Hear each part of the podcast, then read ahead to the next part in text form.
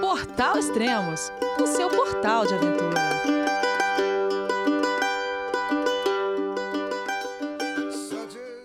Bom dia, boa tarde, boa noite, bem-vindo a Extremos, o seu podcast de aventura. Esse é o 16 podcast com o Thiago e a Flávia da cicloviagem de volta ao mundo Two for Trips. E o tema de hoje será a Pamir Highway. Vamos conversar com eles então. Olá, Thiago, olá, Flávia, tudo bem?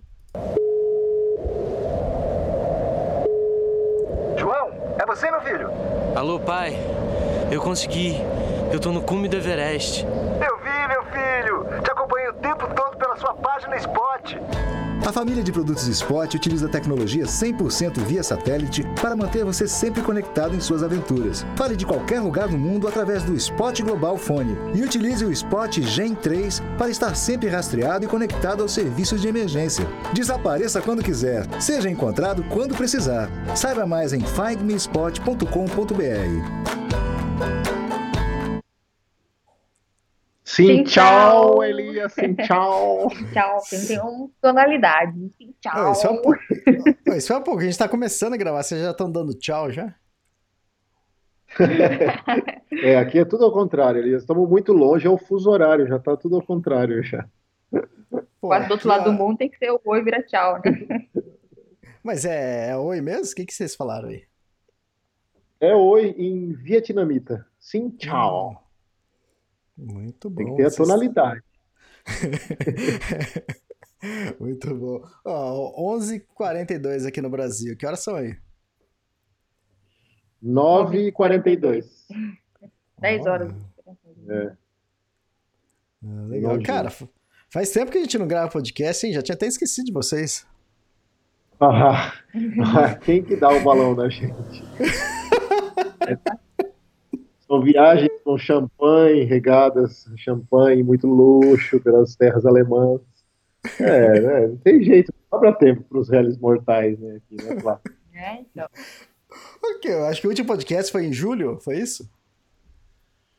Foi. É, foi, foi. já passou mais. A gente estava no Tajiquistão, a gente passou por Kirguistão e agora a gente já está no Vietnã. A gente já está no Sudeste Asiático já, Elias. Aí, é. Caramba, eu, eu quase já mudando. Até, já até me preparei aqui. Já almocei mais cedo porque eu sei que a conversa vai lá para janta. Não, nós vamos tentar, eu vou tentar dar um resumidão para o pessoal não ficar com cãibra na orelha aí. Tanto que a gente fala. Não, Duvido. Gente, não, que você fala. é isso mesmo, Flávio, você tem que falar mais, Flávio. É, a Flavinha vai falar mais. Será que a Flávia é mais direta e fica mais rápido o podcast ou não? Ah, daí dá uma meia horinha. meia horinha de apresentação.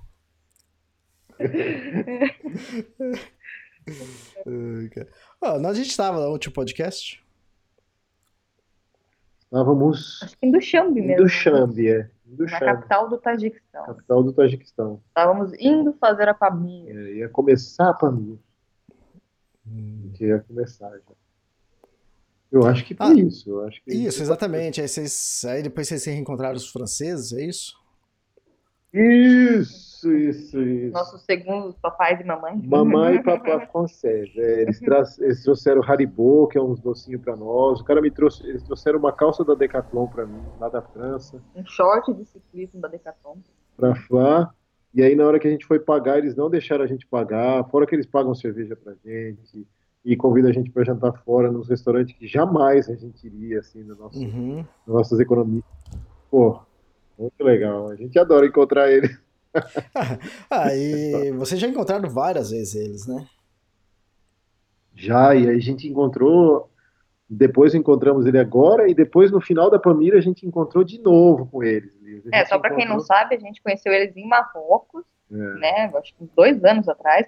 Aí depois eles convidaram a gente para ir para a França, na casa deles. Quando a gente passou lá, a gente ficou um tempo na casa deles. Viajou com eles até Chamonix, lá no para ver o Mont Blanc. Depois encontramos eles sem querer, né? Aí no em Duchamp, no Tajiquistão. E aí depois, eu vou dar um spoiler, a gente encontrou com eles em Bishkek no final da Pamir. Depois do final da Pamir, de novo, e aí encontramos com ele quatro vezes já nessa viagem. Quatro Cara, ô mundinho pequeno, hein? Um mundinho pequeno, um mundinho pequeno. Mas é bom quando acontecem esses encontros, porque eles são muito gente boa. O duro é quando você encontra uns chatos de novo. Aí não, né? Mas, é bom que seja pequeno o mundo. Vocês se reencontraram o Israel? Isso? Não, não, não fala assim dele. Não. Piaz, Piaz, mandei uma mensagem para ele, porque eu e a Flavinha, a gente fala que a gente é o tio e a tia dele. A gente fica uhum. preocupado. Ele tem um acidente, acontece umas coisas com ele. A gente manda mensagem, né? Fala, meu, cadê você, né, cara? Você não. Tá sumido, tá sumido, ele tá sumido, ele tá muito misterioso. Aí hoje falei com ele pelo WhatsApp rapidinho. Tá tudo bem, mas ele tá cheio de histórias, Elias. Eu acho que o próximo podcast dele vai ser bombástico. Vai ser bombástico. Preparem-se. Então, mas será que ele pode falar tudo que vocês estão sabendo? O Israel é cheio de guardar as coisas, né? Não pode, agora ele não me conta mais. Depois que ele falou que eu sou. Eu aumento, mas não invento lá, que ele falou que eu sou fofoqueiro. Eu não, ele não me conta mais nada, Elias. Ele falou é. que eu jogo aí no ar e aí as pessoas ficam fazendo tipo bullying. Tipo como ele, ele fez agora, né? as pessoas fazem bullying com ele na internet, ficam fazendo a piada da câmera já, fizeram um milhão de vezes já com ele. Aí fazem a piada do mel do Israel, tudo. E aí eu acho que ele cansou. Aí ele falou: não, não vou falar mais nada pro Thiago Fofoqueiro, que ele vai jogar lá, vai contar pro Elias e o mundo inteiro vai ficar sabendo. Então, é, legal. Aí ele tá lá. Vai ele tá lá pela Suécia, né? Não era para falar, mas a gente fala, né? Tá lá pela Suécia, lá vamos ver que. Tô pra gravar um podcast com ele, mas ao contrário, ele vai gravar comigo. Mas. Mas legal, vamos voltar. Ó, Elias. Vamos... Você Pode tá falar, spoiler aí. cara, se a gente não cutuca Israel, cara, não tem graça, cara, no podcast. É, é isso aí. Senão ele não fala. Ele é, ele é misterioso. Muito... uhum. E aí, voltando. Aliás, Aliás, emendando Israel com a Pamir, eu acho que, pô, Israel fez um podcast muito interessante sobre a Pamir. E o legal é que os nossos podcasts, que às vezes o pessoal pode ver, ah, é Pamir de novo, mas a gente fez o roteiro inverso dele, não indo pelo, pelo sentido inverso, mas a gente fez o outro roteiro, como se fosse um roteiro espelhado. Ele pegou a rota norte e depois pegou a rota sul, e a gente começou pela rota sul e depois pegou a rota norte. Então, nossas histórias e o nosso trajeto e altimetria e terreno é, vai ser bem diferente do dele, muito diferente. As cidades que a gente passou é outro, é outro roteiro mesmo. Dentro do mesmo país, mas é outro roteiro. Acho que vai ser legal aí. E outra, é uma visão totalmente diferente de um casal, de, de pedalando matando. É isso aí. E, é, cada um tem uma história diferente da outra, né? Então vamos pra história. Não é isso Vamos começar, senão, putz, senão vai ficar assim, praticamente aqueles filmes O Vento Levou, não termina nunca. Então, é, então explica por que, que a gente pegou a rota diferente do, do que do Israel. É, então, aí, Elias, vamos, senão fica muito enrolado, então nós vamos dar um resumidão, para a galera não se, se alguém tiver com o Google Maps, a rota que o Israel fez, ele começou em Dushanbe, aí ele pegou a rota norte, é uma rota casca grossa que ele fez.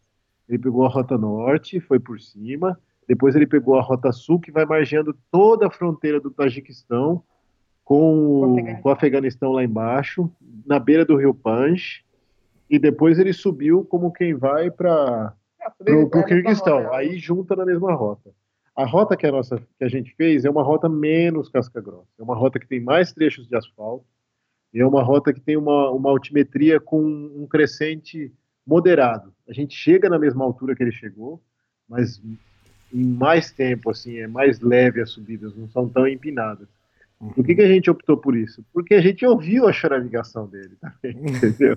e aí, e aí eu, putz, eu olhei para Flá e assim, não só com ele, a gente conversou também, tem a galera do Pedais pelo Mundo, o Felipe e a Mariana, que também fizeram a Pamir na mesma época, é, e eles também fizeram essa rota, a mesma rota que o, que o Isra fez, e eles sofreram bastante, assim, foi difícil, eles adoraram, lógico, o Isra também adorou, pegaram paisagens maravilhosas, mas assim, foi muito difícil para eles em bike solo, e para uma tandem, esse terreno para nós é judia muito, sabe, Elias? E aí é um casal também, e a nossa lua de mel, né, Elias? Tudo bem que é uma lua de mel meio prolongada, mas pô, a, gente, né?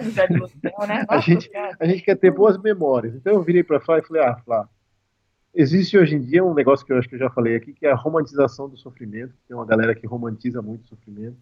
E aí, depois de um tempão na estrada, Elias, você vai cansando, assim, de. Tipo, a sofrência faz parte de algumas partes da viagem, mas a gente quer tentar desviar dela. Não vou ficar escolhendo, não, vou para esse lugar, esse lugar, esse lugar eu vou sofrer, sabe? Não. Então a gente optou por essa rota que seria mais tranquila para nós. É claro que a gente deixou de ver alguns lugares que são muito interessantes dessa outra rota, mas não dá para ter tudo na vida.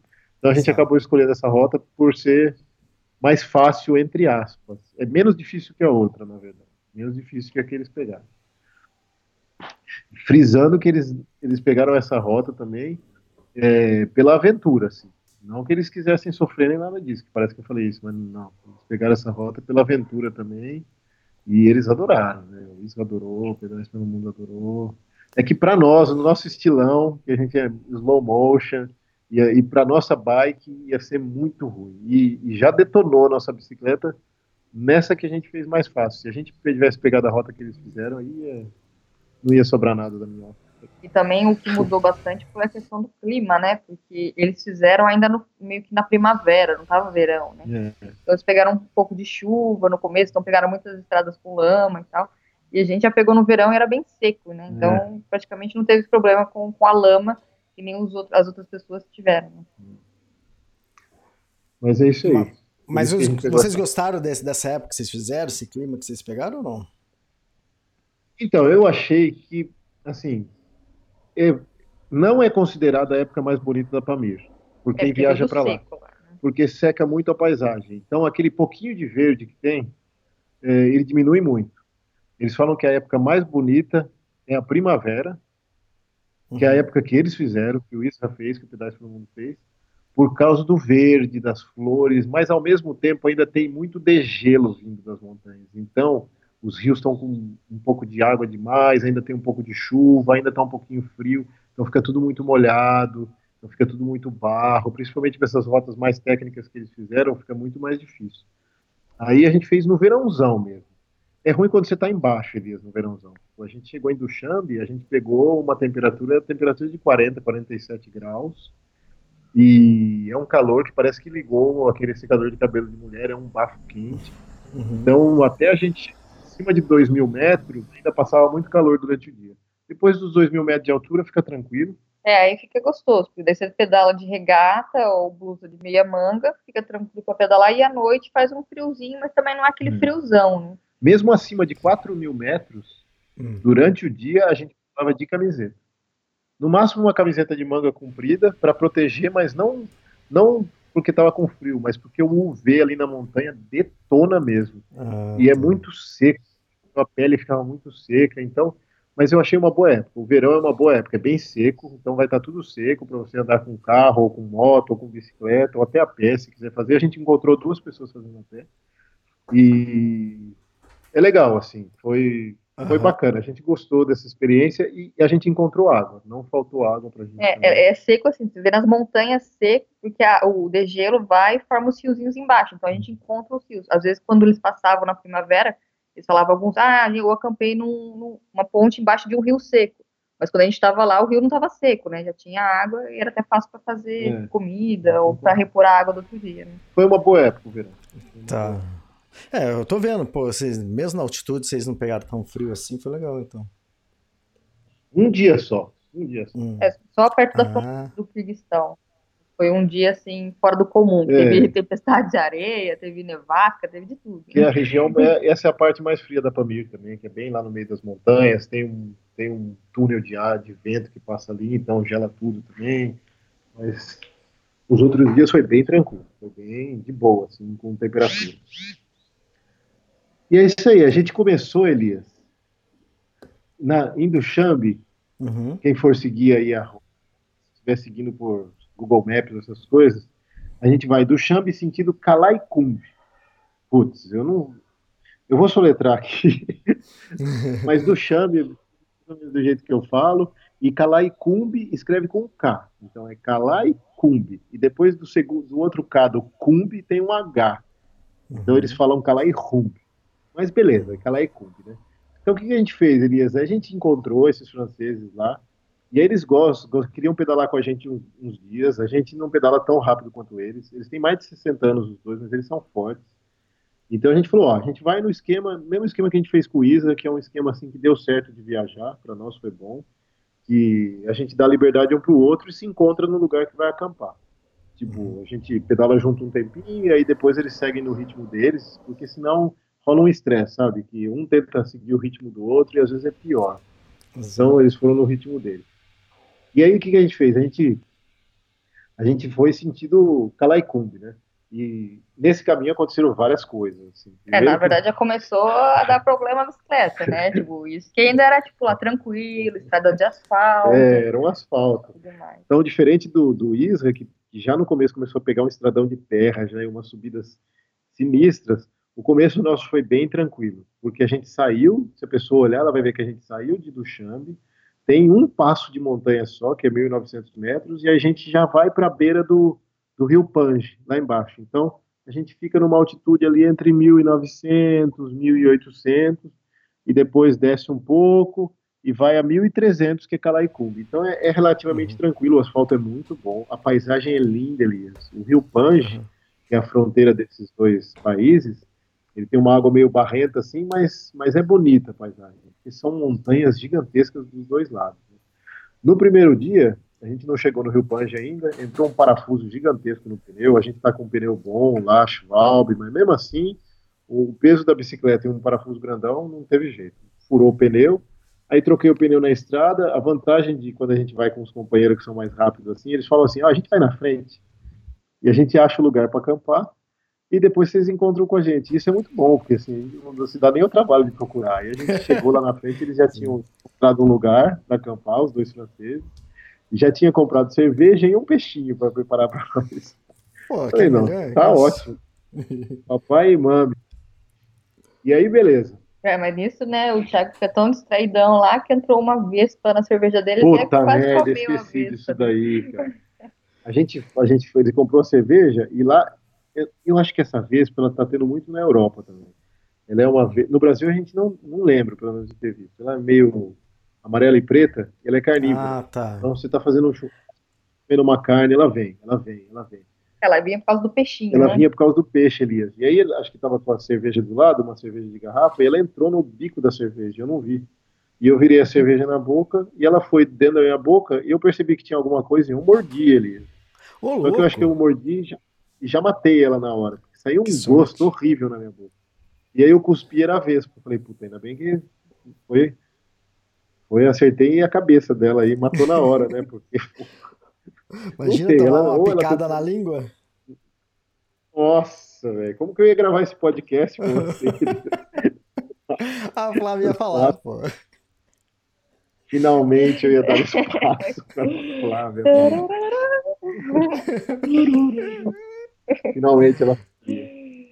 Aí foi legal, a gente acampou, foi um lugar na beira de um, de um riozinho ali, perto do, do, rio, do riozinho que tinha ali, não é o Rio Pange. A gente acampou e no outro dia a gente continuou seguindo. E aí pegamos alguns morros e tal. E aí a gente passou por um lugar que chamou muito a atenção. Quem estiver seguindo, a gente está indo no sentido Dangara. Dangara. É, nesse caminho que a gente fez, a gente passou por um lugar onde morreu, foram mortos, são quatro ciclistas ou cinco ciclistas? Agora eu não me lembro mas foram, foram mortos, os ciclistas foram assassinados. São, são cicloviajantes, se não me engano, é um casal de americanos. Não, são quatro É, o norte-americanos, a Lauren, o Jay, e o holandês Henny e o suíço Marcos. É. Eles, eles estavam viajando de bicicleta e eles foram assa assassinados aí nessa, rodo nessa rodovia perto da cidade de Dangara. É, eles foram assassinados por um por dois um grupo de pessoas que parece que estava ligado a esses grupos radicais islâmicos, né, e tudo mais. É um país islâmico, né, o Tajiquistão, mas assim como a maioria dos países ex-União Soviética, eles não são muito religiosos, né? Mas uhum. sempre tem esses grupos extremistas. O governo é totalmente combate totalmente isso daí, esses grupos terroristas e tudo. Então esses caras foram mortos também depois. Mas o governo ergueu lá uma, eu sei que não resolve nada com relação a quem já foi, mas ergueu lá uma uhum. estátua para que não aconteça de novo prestou uma homenagem à família, e tem uma, tipo uma estátua da bicicleta, todos os cicloviajantes que param, passam por ali, põem, amarram alguma coisa na, na, na estátua, a gente amarrou também um lencinho de, acho que foi Nosso Senhor do, do, do É, do Senhor do Bonfim é, da Bahia, Bonfim né? Que a gente tem. Um, dá de lembrancinha é, de vez em quando. A gente tem para dar de lembrancinha. A gente amarrou. A Flavinha ficou até emocionada na hora, porque. Ah, a gente está ali, né, Elias? É a mesma coisa que, que você, como mochileiro, está fazendo uma trilha e você encontra um lugar que morreu um cara que faz a mesma coisa que você e de uma maneira assim brutal, né? É, o carro, o cara jogou o carro em cima deles e como eles não morreram na hora, eles tentaram se defender, eles ainda foram esfaqueados até a morte, sabe? Foi um negócio horrível. Então a gente ficou ali parado, olhando aquilo, pensando, né? Falando, pô, esses caras não estavam fazendo nada de errado, estavam viajando, passeando. Mas, bom, e, e nada diferente do que vocês estavam fazendo também, né? É, muito, muito parecido, assim. Estavam uhum. fazendo a família ali. Uhum. É, é, na verdade eles saíram ainda, exatamente, quase na mesma época que a gente tinha saído, né? Porque eu lembro que isso foi o ano passado, né? E quando a gente fez um ano de viagem, eles estavam quase completando o um ano de viagem também, né? No uhum. caso do, dos norte-americanos, né? Da Lauren e do Jay. É, ainda mais um casal, sabe? Foi um negócio meio, meio chato que aconteceu. Bom, passou, a Flavinha enxugou as lágrimas, seguimos, pegamos uma descida, e aí a gente chegou num lugar e não tinha muito um lugar para acampar, né? Aí eu falei, não, vou falar com o papai, né? Aí falei com o papai francês, falei, e se você descola um lugar aqui e tal, para acampar, aí ele viu ali um cantinho, ele falou, eu vou lá, vocês encontram depois. Falei, beleza.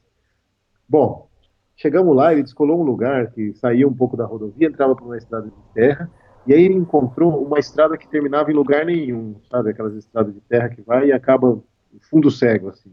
E aí tinha umas árvores e tal, e aí vinha vindo um senhor lá, um chapeuzinho que eles usam na cabeça, perguntamos o nome dele, chamava seu Sacha, e a gente falou, ah, a gente queria acampar aqui, tá viajando de bicicleta, ele, oh, não, pode acampar assim, meio com mímica, meio com russo, meio com um pouco de inglês, e aí ele falou, vocês tomam cerveja, né? Eu falei, nossa, tá sendo muito bom essa pergunta, né? Aí eu falei assim, não, a gente bebe, mas não, não precisa ser agora, tal. Ele falou, ah, tá bom, ele falou, essas terras aqui são tudo minha, pode ficar à vontade. Aí ele apontou uma caixa d'água gigante aqui em cima de uma torre lá. Ele falou: oh, se precisar de água, pode usar essa água.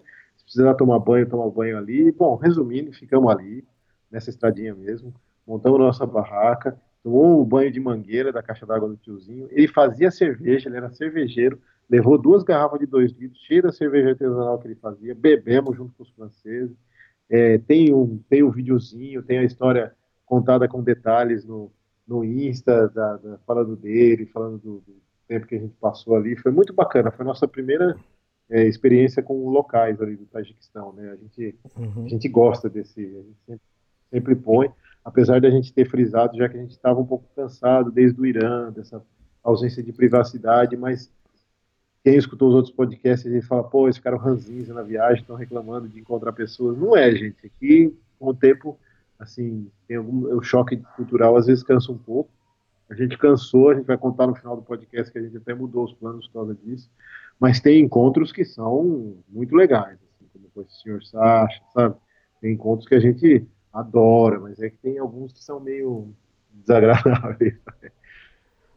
Bom, passamos uma noite super tranquila com ele, ainda levou fruta pra gente, tudo. Dormimos lá no outro dia, montamos acampamento, os franceses saíram na frente, e falando, combinamos com eles de chegar numa cidadinha que chamava Kulob, é, com K. Começa com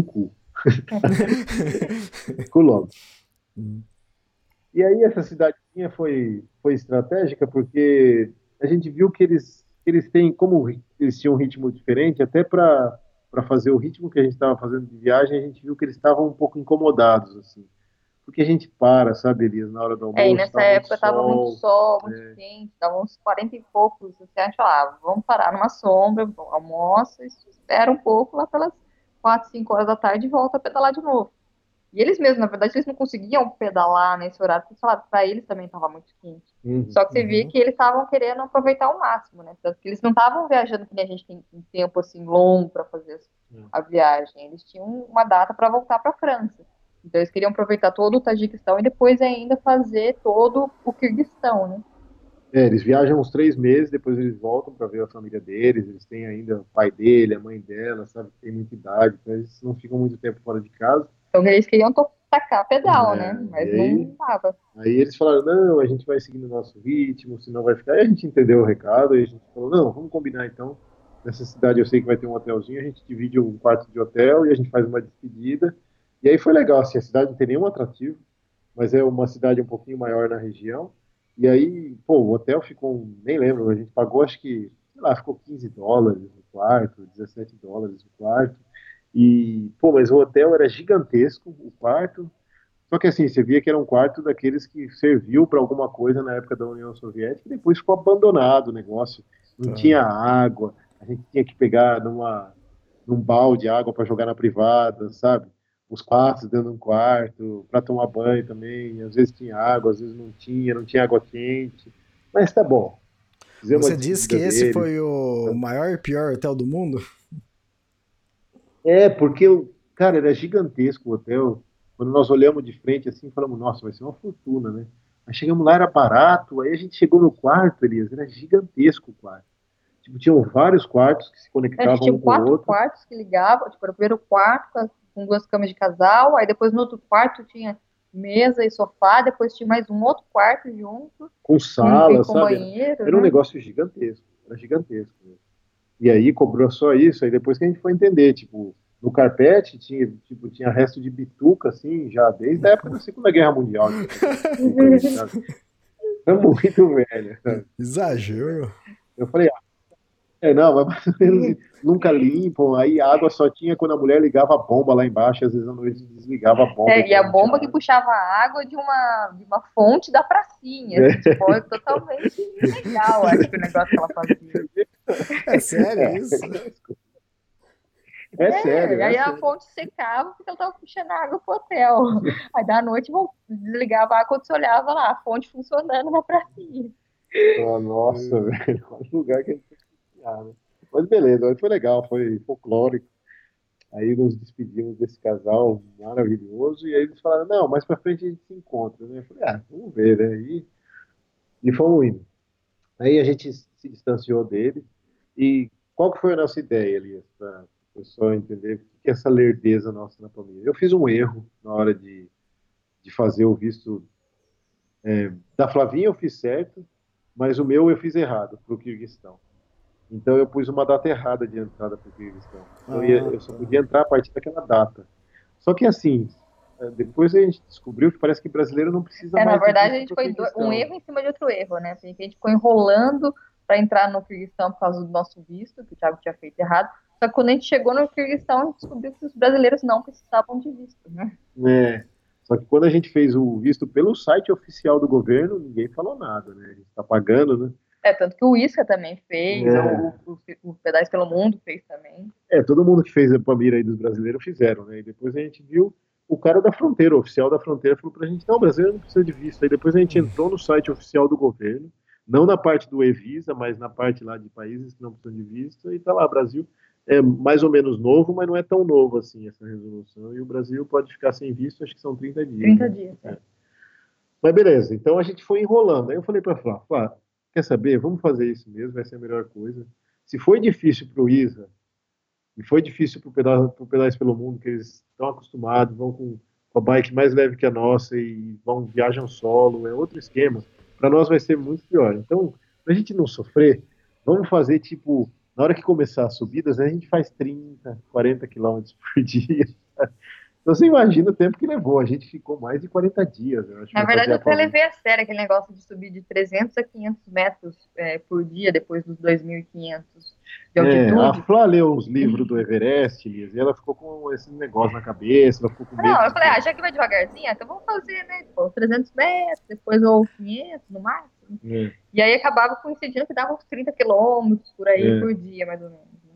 E aí foi super tranquilo. Ó. É, foi bem diferente a nossa experiência na, na Pamir. Esse trecho que a gente está contando, que é o trecho que a gente está indo para o sul ainda, é, não parece que não começou muito a Pamir, porque ela vai começar para nós realmente, assim que você vê a diferença, você sai da região de cidades, quando a gente encontrar com o Rio Pange lá embaixo. Aí muda totalmente é. a paisagem, fica uma coisa assim, bem bonita é. mesmo.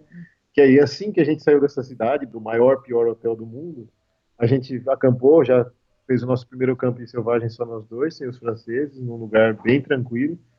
Aí comecei a ter uns problemas, continuaram os problemas com o raio da bicicleta que estavam quebrando desde a Armênia já, porque ela foi mal montada na Geórgia. E Mas fui indo, eu tinha, eu tinha mais de 40 raios reserva. Dava para trocar mais de uma roda inteira de raio. Assim. Falei, ah, vou levar porque vai saber onde que eu vou encontrar isso aí no meio da família. E beleza, aí a gente passou o nosso primeiro passo de montanha, que foi 1.900 metros. É, nem foi muito assim comparado com os gigantes que ainda iam vir pela frente, mas já foi um pouquinho difícil. Tinha muito, tem uns trechos da estrada que estavam de terra, pedra solta, a gente empurrou pra caramba. E aí a gente desceu. Aí desceu até a beira do Rio Pange, aí começou oficialmente a família para nós, porque aí fica bem mais bem mais wild, assim, você vê o Afeganistão do outro lado, né, Afeganistão aquela coisa, porra, a terra do Bin Laden, né, velho, como é que é esse negócio? É, tem todo esse folclore, né, cara, o que, que você lembra, né, você lembra de guerra, um negócio que você não pode ir, o lugar dos terroristas, né, aquela Será coisa que o Rambo que, vai aparecer sabe... de repente? É, não, e aí dá pra ver as pessoas andando do outro lado, você fica falando, será que tá com metralhadoras? Cuidado, hein, Flá, cuidado. E falar em Rambo, parece que ele gravou um filme aí, sangue nos olhos, hein? Vamos ver se a gente consegue. tá, e a, e a, crítica da Folha de São Paulo, do UOL, reclamou que falou que ele matou muita gente, que.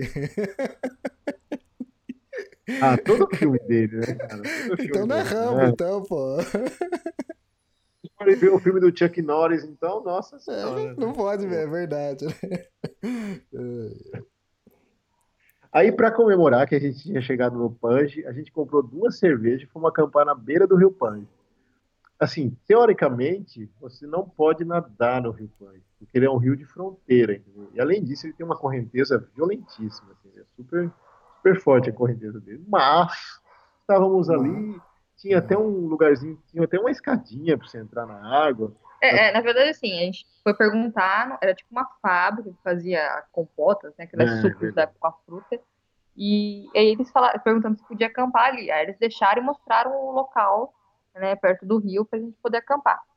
E até, até tinha um militar junto lá, e aí eles mostraram que perto do rio tinha, eles construíram, tipo, uma partezinha com cimento dentro do rio, com uma gradezinha, que eles, uhum. eles mesmos utilizavam para nadar. Falou, não, vocês podem nadar aí, pode nadar aí. Ah, na hora o Thiago já pulou, porque tudo punch, já pegou e falou, ah, me vê duas cervejas. e já foi lá, ficou olhando o, o Afeganistão tomando cerveja no punch. É, oh. Ficamos tentando. Não, ficamos tentando. A gente pode, vocês Vamos ali, mas o militar estava ali perto, olhou e falou, ok, ok. Ok. Porque assim, o problema do, dessa região, por exemplo, você não pode também acampar ali muito na beira, eles, eles dificilmente deixam você acampar na beira do rio Panj, se passar algum militar, porque o Afeganistão está muito próximo. E aí eles têm uhum. medo de não ter um controle, é. sei lá, de algum louco do outro lado dar um tiro, que não vai acontecer, mesmo porque os grupos terroristas do Afeganistão estão a 150 quilômetros para dentro ali e não vão ficar na beira ali perto da fronteira. Mas, como tinha um milico ali, deixaram a gente acampar, foi ótimo, lugar super legal, assim, acampamos lá perto da fábrica lá de compota, não sei o que é, e beleza.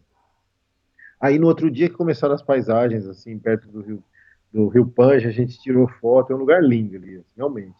Uhum. É, eu não sei nem se formou isso daí, a gente estava até lendo, vendo um documentário ontem sobre placas tectônicas, e aí eu acho que foi isso daí, parece que se chocaram as placas, depois o rio escavou esse, esse meio aí, eu não sei direito, mas, cara, umas, é, uma, é uma montanha arada que a gente nunca tinha visto.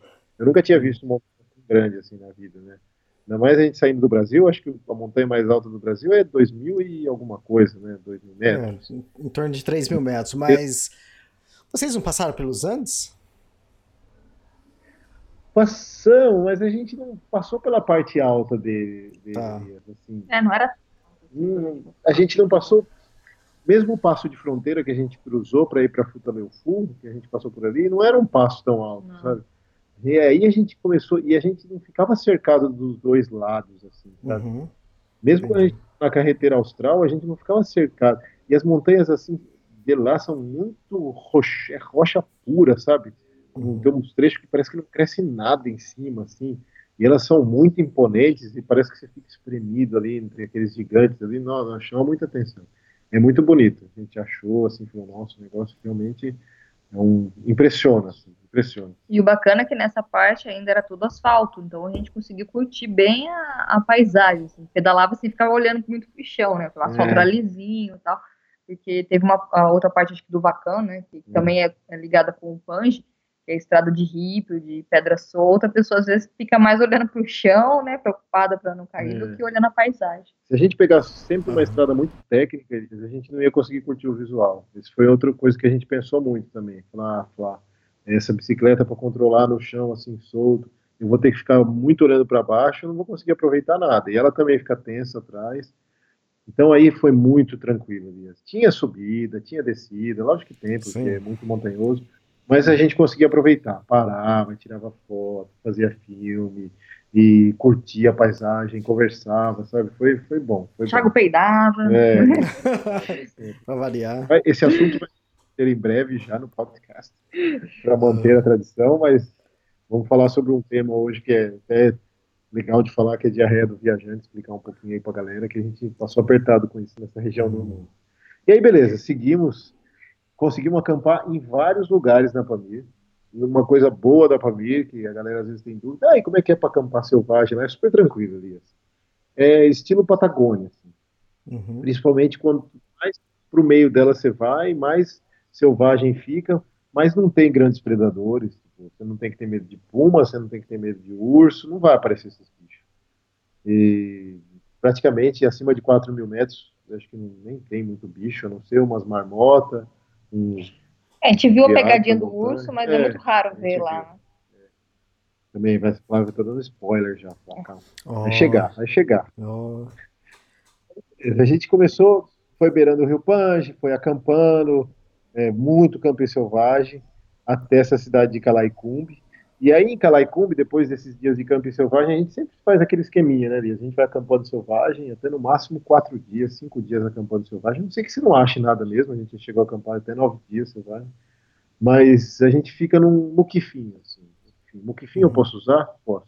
É espelunquinha, que é direitos autorais do ISA. Isso. Aí ficamos até muquifinho, mas assim, muquifíssimo, né? Ele era bem muquifo mesmo.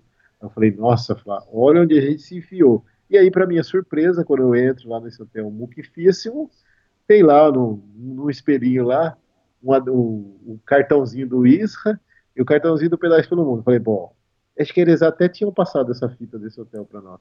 Falei, olha só, então é um muquifíssimo bem frequentado. então tá valendo. E aí foi legal porque essa cidade de Calaicum, apesar de ela ser uma cidade muito pequena, ele é uma das poucas cidades com um pouquinho mais de estrutura que tem ali. Então você consegue ir no banco tirar dinheiro. É, a maioria dos, dos, caixas eletrônicos de toda a Ásia Central são Visa.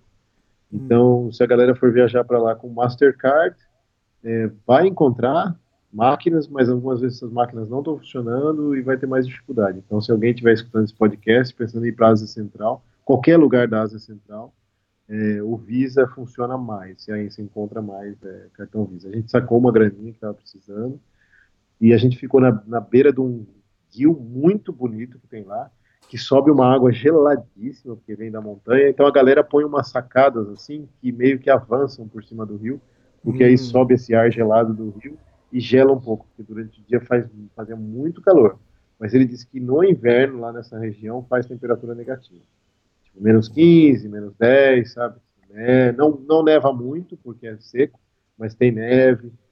Então, mas o verão é quente, mas é um quente gostoso, Elias. Lá eu já era, um, apesar de ser 1.300 metros, não era tão alto, mas essa água do riozinho dava uma, uma gelada boa.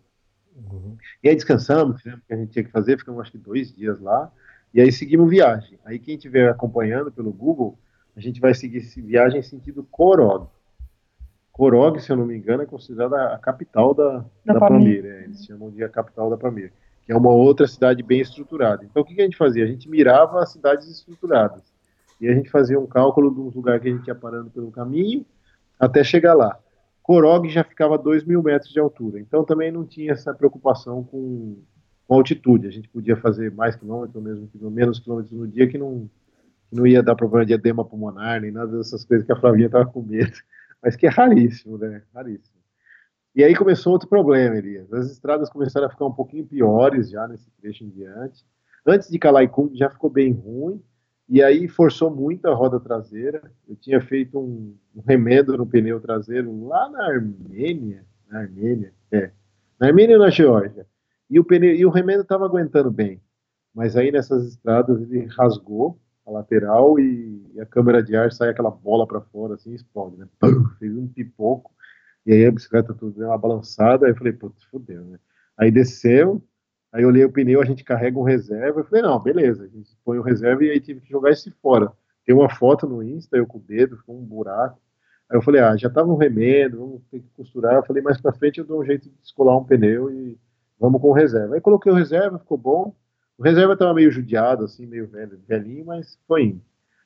E aí começou um problema que é muito comum, a gente já estava tendo esse problema desde o Uzbequistão, que é a diarreia do viajante. É, nessa região tem muitos casos, Elias, muito, muito, muito. Olha, a gente foi a vez que a gente mais teve problema na viagem, mesmo e a gente passou por outras regiões assim que o saneamento é questionável, tipo, é, tipo higiene, assim, vai. A gente passou em alguns lugares pequenos do Irã, passamos na Albânia, nos lugares meio sinistros, no Marrocos, mas nenhuma vez a gente tinha tido diarreias ou intoxicação alimentar tão violenta quanto a gente teve na Ásia Central. Então, essa é outra dica para alguém que está querendo viajar para lá. Leve um kit farmácia para intoxicação alimentar e diarreia do viajante. E eu vou explicar mais para frente um pouquinho melhor, mas a Flavinha teve um problema. A gente parou num lugar para comer e a comida estava boa, assim, né? Tava saborosa a comida, né? Tava, tava gostosa, não dava para perceber que estava estragado. Não, não. É, na verdade, ele pediu no restaurante, acho que era uma sopa e dentro da sopa tinha um pimentão e o pimentão era recheado com carne. E aí, provavelmente o meu, né, a carne do meu pimentão estava um pouco passada, estragada, sei lá o que aconteceu. E eu, depois que comi, acho que deu meia hora depois, eu estava vomitando a tripa toda Nossa. ali, né? Eu vomitei tudo que eu tinha comido. Né? E o, o tiozinho do restaurante quis levar vantagem com a gente no, no preço das coisas, sabe? cobrou um preço altíssimo, que a gente sabia o preço das coisas, mas ele cobrou um preço super alto, eu paguei, assim, fiquei chateado. Isso é uma coisa que aconteceu na. É, e o pior é que assim, esse dia o Thiago já saiu, já tava, com, tava meio estressado com o povo enchendo o saco dele lá, ticuda, ticuda, o Thiago tava lá, ah, o povo tá falando, ticuda, ticuda.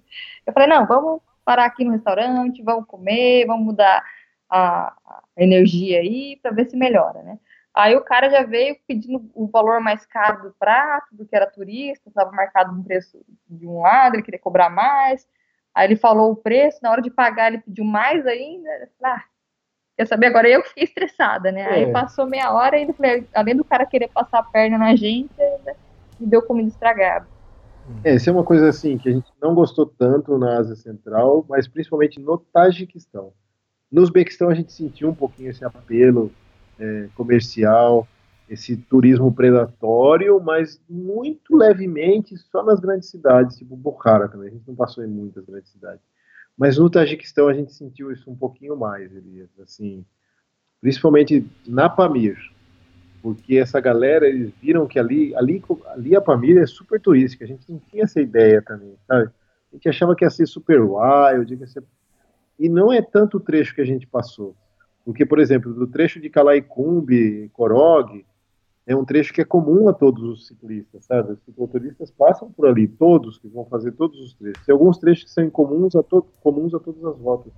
E ali que aconteceu isso, sabe? Que a gente foi, teve essa exploração e passa muito caminhonete 4x4 lotada de turista uhum. e os caras passam a milhão, sabe? Essas, esse, todo esse turismo que é feito lá é caro, não é barato. Depois que a gente veio para, depois que a gente foi para veio aqui para o sudeste asiático, a gente viu como era caro ali a Ásia Central comparado com aqui, e aqui tem muito mais estrutura, sabe? Então existe ali uma exploração meio predatória por alguns comerciantes, e a gente não gostou muito disso. Crianças às vezes pedem dinheiro, sabe? E a criança está super bem vestida. Mas a gente vai falar mais disso no final. Bom, esse dia que a Flavinha começou a ter intoxicação, o que aconteceu? Ela, ela falou, ah, não estou sentindo bem. Aí eu parei, tranquilo, né? Parei a bicicleta. Não, não vai passar, deita aí no chão um pouquinho. O que, que você fez? Ah, uma dor de barriga, não sei o que, tá? Aí eu falei, beleza, deita aí um pouquinho, né? Aí eu pus minha rede na árvorezinha, assim, para esperar um pouquinho. Aí, de repente, ela começou a girar a cabeça e vomitar, assim, igual o exorcista. Sabe? eu falei. Então ela tá mal mesmo, né? Eu falei, puxa, ela tá mal mesmo, né? Às vezes a gente acha que é firula, né? Ah, tá Ele sempre acha que é firula, na é. verdade. Só cansada, né? Vai passar, não, para com isso. Aí eu olhei e falei, não, realmente, ela não parava de vomitar, e vomitava, e, ah, segurava na pedra, e dava aquela tremedeira nas perninhas. Eu falei, vixe, tá ruim, tá ruim. Aí eu falei, não, não tem como seguir mais. tem que arrumar um lugar para acampar. Aí, como lá é meio tudo meio vazio, eu arrumei um lugar atrás de umas pedras, tem até a foto. Aí eu caminhei um quilômetro para frente para ver se eu achava uma outra água. A gente estava do lado do Rio Pange, mas usar água do Rio Pange não é muito legal. Aí achei uma fonte de água. Eu olhei pelo, pelo Osmand, a gente usa o Osmand, que é um, tipo um navegador GPS offline, e ele falava que tinha uma fonte de água, tinha mesmo, peguei a garrafa e trouxe. E aí falei, bom, agora temos água, né, que é o maior problema para acampar, né? E aí, beleza, acampamos ali, a gente tinha comida para noite, Flavinha nem estava comendo também. Aí ela tomou um remedinho para parar de vomitar e tomou um remédio para dor do estômago também, ela estava com dor, tomou um, um analgésico. E aí ela melhorou um pouco, conseguiu se hidratar e dormiu. Aí no outro dia ela acordou um pouquinho melhor. Aí falei, não, come essa coisinha. Aí fizemos um cafezinho da manhã. Ela conseguiu comer uma coisinha ou outra, umas bolachinhas. Aí ela foi meio moribunda assim na bicicleta, mas foi indo, sabe? Eu ia puxando e ela indo lá com as perninhas lá meio bamba. E aí foi, aí foi recuperando. Ela recuperou muito bem. Assim, foi é, foi. Eu acho que foi mais intoxicação. Foi mais mesmo, né? uma hora mesmo e à noite. Assim. É. No outro dia já tinha passado, já, já tava bem. Realmente foi uma coisa da, da comida mesmo, estragada. Mesmo. E aí a gente continuou seguindo o sentido Coroga, aquelas paisagens maravilhosas, a Flavinha já estava melhor. E aí eu falei, puta, lá não é um lugar que tem muito gramado, assim, Elias. É um lugar que venta, as montanhas são secas, bem secas, principalmente na época que a gente estava. Então, para você acampar, às vezes é meio, não é assim tão fácil de pôr a barraca, é muito pedregulhoso.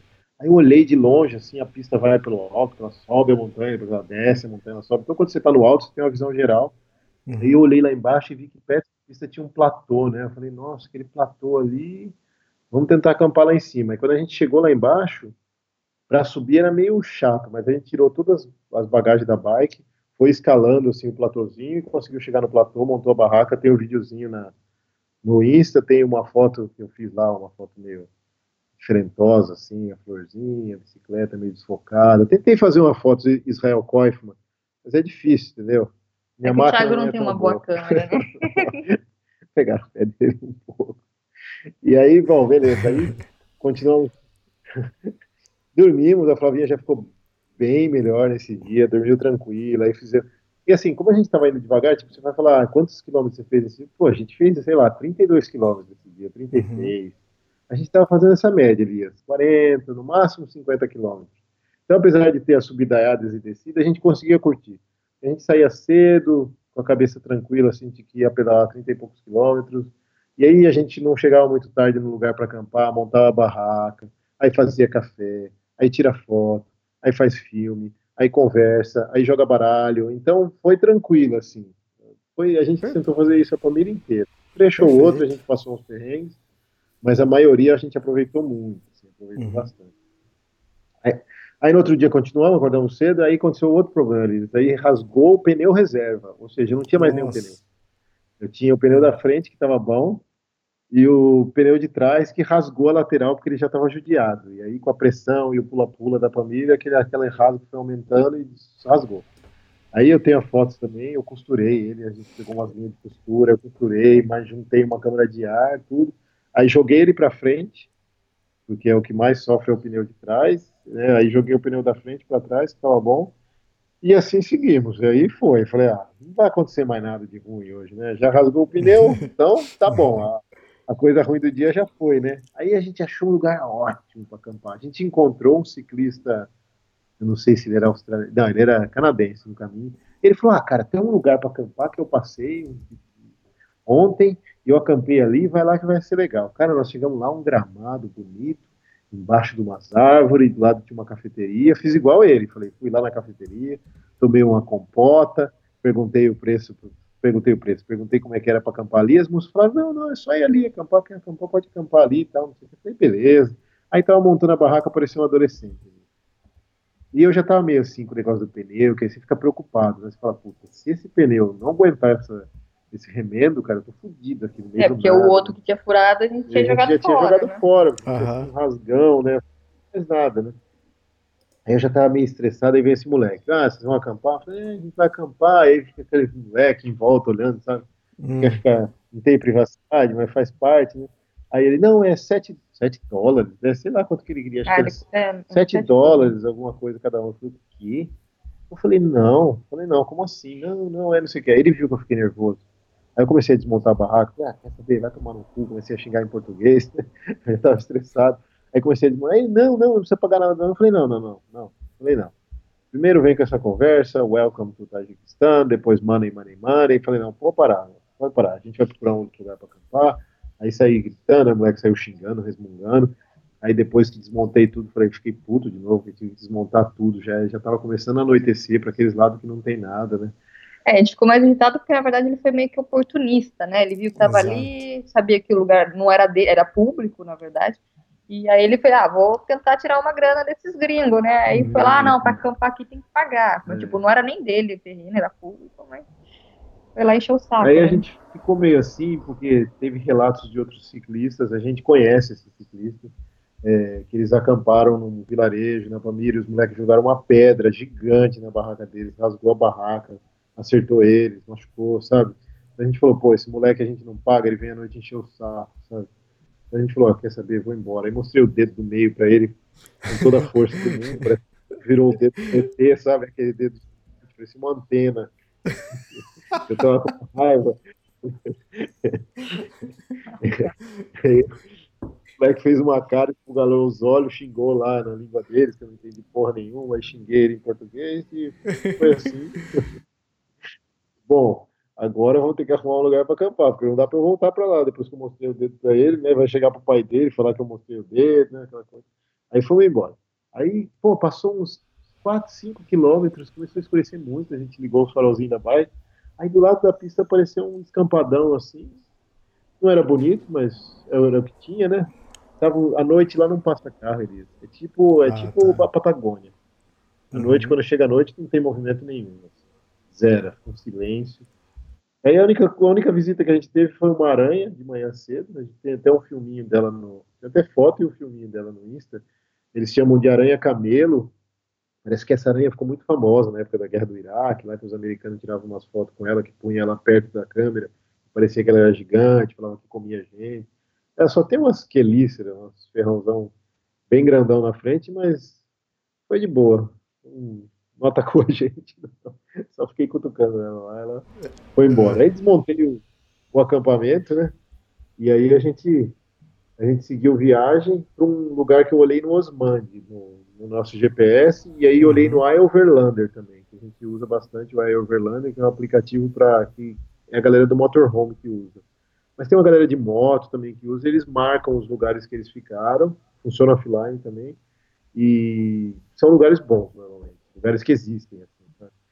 E aí fomos seguindo, esse, seguindo essa rota, continuando pelo Panja, fizemos nossas paradas. Aí tem uma foto da gente jogando baralho. Esse dia a gente parou, era 11 e meia da manhã, a gente voltou a pedalar, era 3 horas da tarde. Fez almoço, fez café, tirou soneca, jogou baralho. É, nisso é. a gente muda um pouco a nossa rotina, porque normalmente a gente come alguma coisa rápida no almoço e cozinha na janta, né? É. Aí acaba agora invertendo. Então, a gente cozinhava no almoço, descansava, fazia cesta, jogava um baralhinho, e à noite, na hora de dormir, era só uma coisinha rápida e dormia. Né? É, a gente queria aproveitar, a gente estava ali e falava, não, vamos fazer devagar, não dá para entrar uhum. rápido no Kirguistão, então vamos indo. E aí a gente seguiu a Overlander e acampamos em cima de uma pedra, no meio das montanhas, foi super legal. E aí continuamos seguindo viagem, e uma outra coisa que eu falei, além das 4x4 que eu vi aqui lembrei, é os caminhões, Elias. Tem uns caminhão que passam na família que a gente também não estava esperando. Assim, várias coisas a gente não estava esperando na família. É, a parte de da Korog é um fluxo de caminhão, assim. Que é uma parte comum a todos os cicloviajantes que fazem todos os trechos, todos acabam passando por aí, por essa parte que a gente passou. É uma estadinha, assim, tipo, estreita, e eles vêm que vêm, assim, né? Às vezes vêm de frente, aí um vai buzina um pouquinho do outro, já passa. Né? Eles não são agressivos com, os, uhum. com o motoqueiro ou tá de bicicleta eles são muito lerdos, porque eles são caminhões gigantes que estão indo para a China, ou estão vindo da China, então eles estão com container carregados, né? mas eles mas eles se espremem, né? Porque aquele negócio é gigantesco. O que a gente não gostou mesmo na Pamir, que a gente não esperava, são as caminhonetes 4x4. E é engraçado porque a gente não pegou os trechos mais turísticos delas. Então, assim, como a gente fez a Rota Sul primeiro, é, nessa Rota Sul a gente viu algumas, que é mais asfalto. Depois de Calaicumbi, esse trecho de Calaicumbi até Corog, a gente viu muita 4x4. Elas passam muito É, perto que da todos, bike. todos os caminhos têm que É. passar por ali. Passam correndo, voando, sabe? Eu falo, você tá louco. Você vê as pessoas quicando lá dentro, sabe? Essas 4x4 Aí, bom, são beleza. de turistas ou você acha que é moradores locais? Não, é região, turista. É, na verdade, Ah, quem tá, tá. dirigindo é o local, porque a maioria, eles alugam o carro com o driver, né? Então, Ah, o motorista leva os turistas. É. Quem tá dirigindo é o, é o driver. E aí, mas o cara dirige igual maluco, velho. Eu não sei, você vê a cara dos turistas até assustado quando dá uma vez. Imagina um europeu mão com um cara dirigindo e passando dessa velocidade do lado de qualquer. Assim, vilarejos minúsculos, eles passam assim, comendo, comendo a terra. Assim. Nossa, muito, muito agressivo o jeito que eles dirigem. né? Mas beleza, aí continuamos seguindo, aí fizemos mais alguns acampamentos selvagens, tem as fotos lá no, no blog dos lugares lindos que a gente passou, com as paisagens e tudo. Aí, tava, aí as coisas começaram a falar, pô, que bom, né? Uns dias assim sem perrengue, uns dias tranquilo. Às vezes umas crianças chatas, uns aticuda. Aticuda, Elias, é tipo, da onde você é? Isso é uma coisa que a gente já tava meio com o saco cheio também. Que a gente. A gente vai, no final aqui desse- dessa parte da família, a gente vai dar a nossa opinião sobre Tá. a família, o que a gente gostou e não gostou, e tem algumas coisas que vão entrar nisso daí. As crianças Ok. falando hello, eu tirei uma uma linha lá. E aí eu que fui acometido pela cangancha. Aí o negócio ficou feio, Elias. Um dia antes da gente chegar em Corog, é, tava indo bem assim o dia, tava rendendo tal. Aí depois do almoço, a gente até estendeu a rede do lado da, da- do Panja, deu uma cochiladinha e falei, não, vamos seguir pra gente, pra gente chegar o mais perto possível de Corog, ou tentar ir para Corog numa, numa ida só, né? E aí comecei a me sentir estranho, Elias. Comecei a ficar muito fraco, me senti muito fraco. Eu falei para falar, nossa, Flávio, tem alguma coisa errada, não sei. As- A bicicleta tá pesada, as marchas, não sei. Aí Você não achou que era dor- frescura, ô Flávio? Né? não, tava pedalando ali, tava. Você- não, ele perguntou se você achou que era firula. Né? Ah, é, não, não. Eu já, já percebi. Na verdade, o Thiago, quando começa a reclamar alguma coisinha, eu falei, não, o negócio tá feio, porque ele não reclama. Aí, pô, aí não, tá esquisito, umas dor articular, sabe, Elias? Não, sou muito de reclamar, assim, de coisa física, né? E aí eu falei, nossa, Flávio, não sei, eu tenho que parar, tenho que parar a bicicleta, tenho que parar aqui. Aí parei a bicicleta, que deu uma vontade de fazer um dois, assim. Aí fui, né, Elias? Aí, nossa, você correndo, aí você, porra, nessa hora você nunca acha um lugar, né?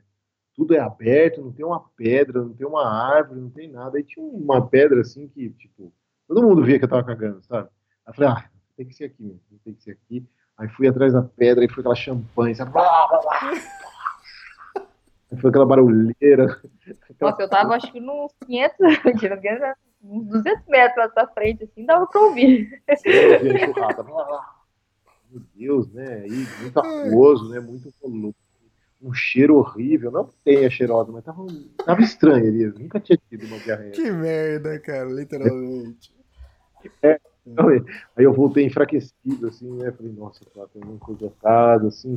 Mas vamos tentar, vamos continuar, vamos continuar. Porque aqui não, aquele lugar não dava pra acampar, né? Aí continuei, aí bebi Ainda mais água. depois que você fez em dois. né? Não dava, e inutilizei o lugar. Campo minado. Aí beleza, aí seguimos mais um pouco, aí eu comecei a perder o apetite, eu comecei a ficar nauseado, aí já não conseguia mais beber água, aí fui desidratando. Aí a cada. Eu parava três ou quatro vezes para ir no banheiro por hora. Aí comecei a desidratar muito. Aí foi muito, porque aí eu comecei a me sentir mal. Aí chegou uma hora, numa descida, hein, Elias? Eu tive que parar a bicicleta numa descida, porque eu já não conseguia nem ficar em cima da bike. Aí desci, É, na hora que ele desceu, ele sentou no chão, se segurando. Eu falei, nossa, o negócio tá feio mesmo. O negócio ferrou pro meu lado. Aí eu deitei assim no asfalto ali e falei assim Ah. pra Flá, não consigo fazer nada. Não consigo, tô, tô muito fraco. Não, não- Aí a Flá pôs a mão na minha testa e eu tava com febre já, né? Aí tinha um... Era bem perto de um vilarejozinho, assim. Aí ela falou, ah, eu vou ali naquela casa perguntar se a gente pode acampar ali num... Sei lá, tinha um gramado ali. É, tinha um gramado, Uhum. tinha uma vaquinha, assim, mas ela até fez o trabalho de comer a graminha, ficou boa, assim, pra botar por a barraca. E tinha uma focinha. E uma focinha, Isso era é, importante naquela noite. E aí eu fui perguntar na casa se podia acampar. Aí saiu um senhorzinho e falou, não, não, pode acampar sim, não tem problema. Aí ele foi lá, ele viu o Thiago, ele já, meio que no russo dele, já falou assim, ah, tá doente, né, tá doente, né. Aí deu uma meia hora, ele voltou já trazendo remedinho pro Thiago, depois trouxe um colchãozinho pro Thiago deitar. O Thiago foi bem tratado ali. Foi bem. Maravilha. Aí, nessa aconteceu, apesar da gente ter esses momentos que enche o saco na viagem, pela, por essa questão do, do choque cultural, mas eles são hospitaleiros, sabe? É um povo hospitaleiro. Tinha muito idoso que morava ali, e o idoso ele tem aquele olhar do vovô e da vovó, que ele olha e vê, aquele menino não tá bem, sabe? Aquela coisa.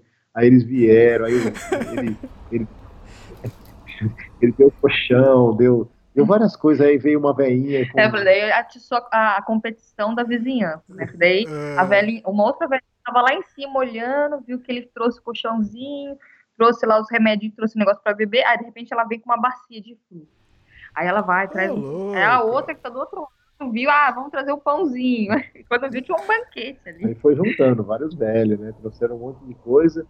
E aí eu tomei um, tomei um remédio para febre, aí na hora que passou a febre eu melhorei pra caramba, assim, nossa, na hora que tirou a febre, aí melhorou um pouco as dores, mas ainda continuava com diarreia, indo na facinha, sabe? Aí eu falei, Flá, eu acho que eu tô com giardia, né?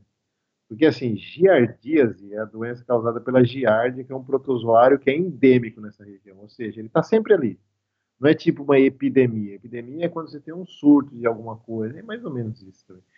E aí o, eu falei, é comum aqui, né, o saneamento básico na, naquela região toda é muito ruim, assim, eles não têm rede de esgoto. É, eu, lembra muito o que o Cavalari estava contando no, eu lembrei no podcast. Da, ele num, de um post até que ele fez, que as, as fossas que ele encontra ou estão muito che é, cheias de fezes ou muito cheias de fezes, né? É. Exatamente isso. Hum. E aí mato é melhor do que, do que isso daí.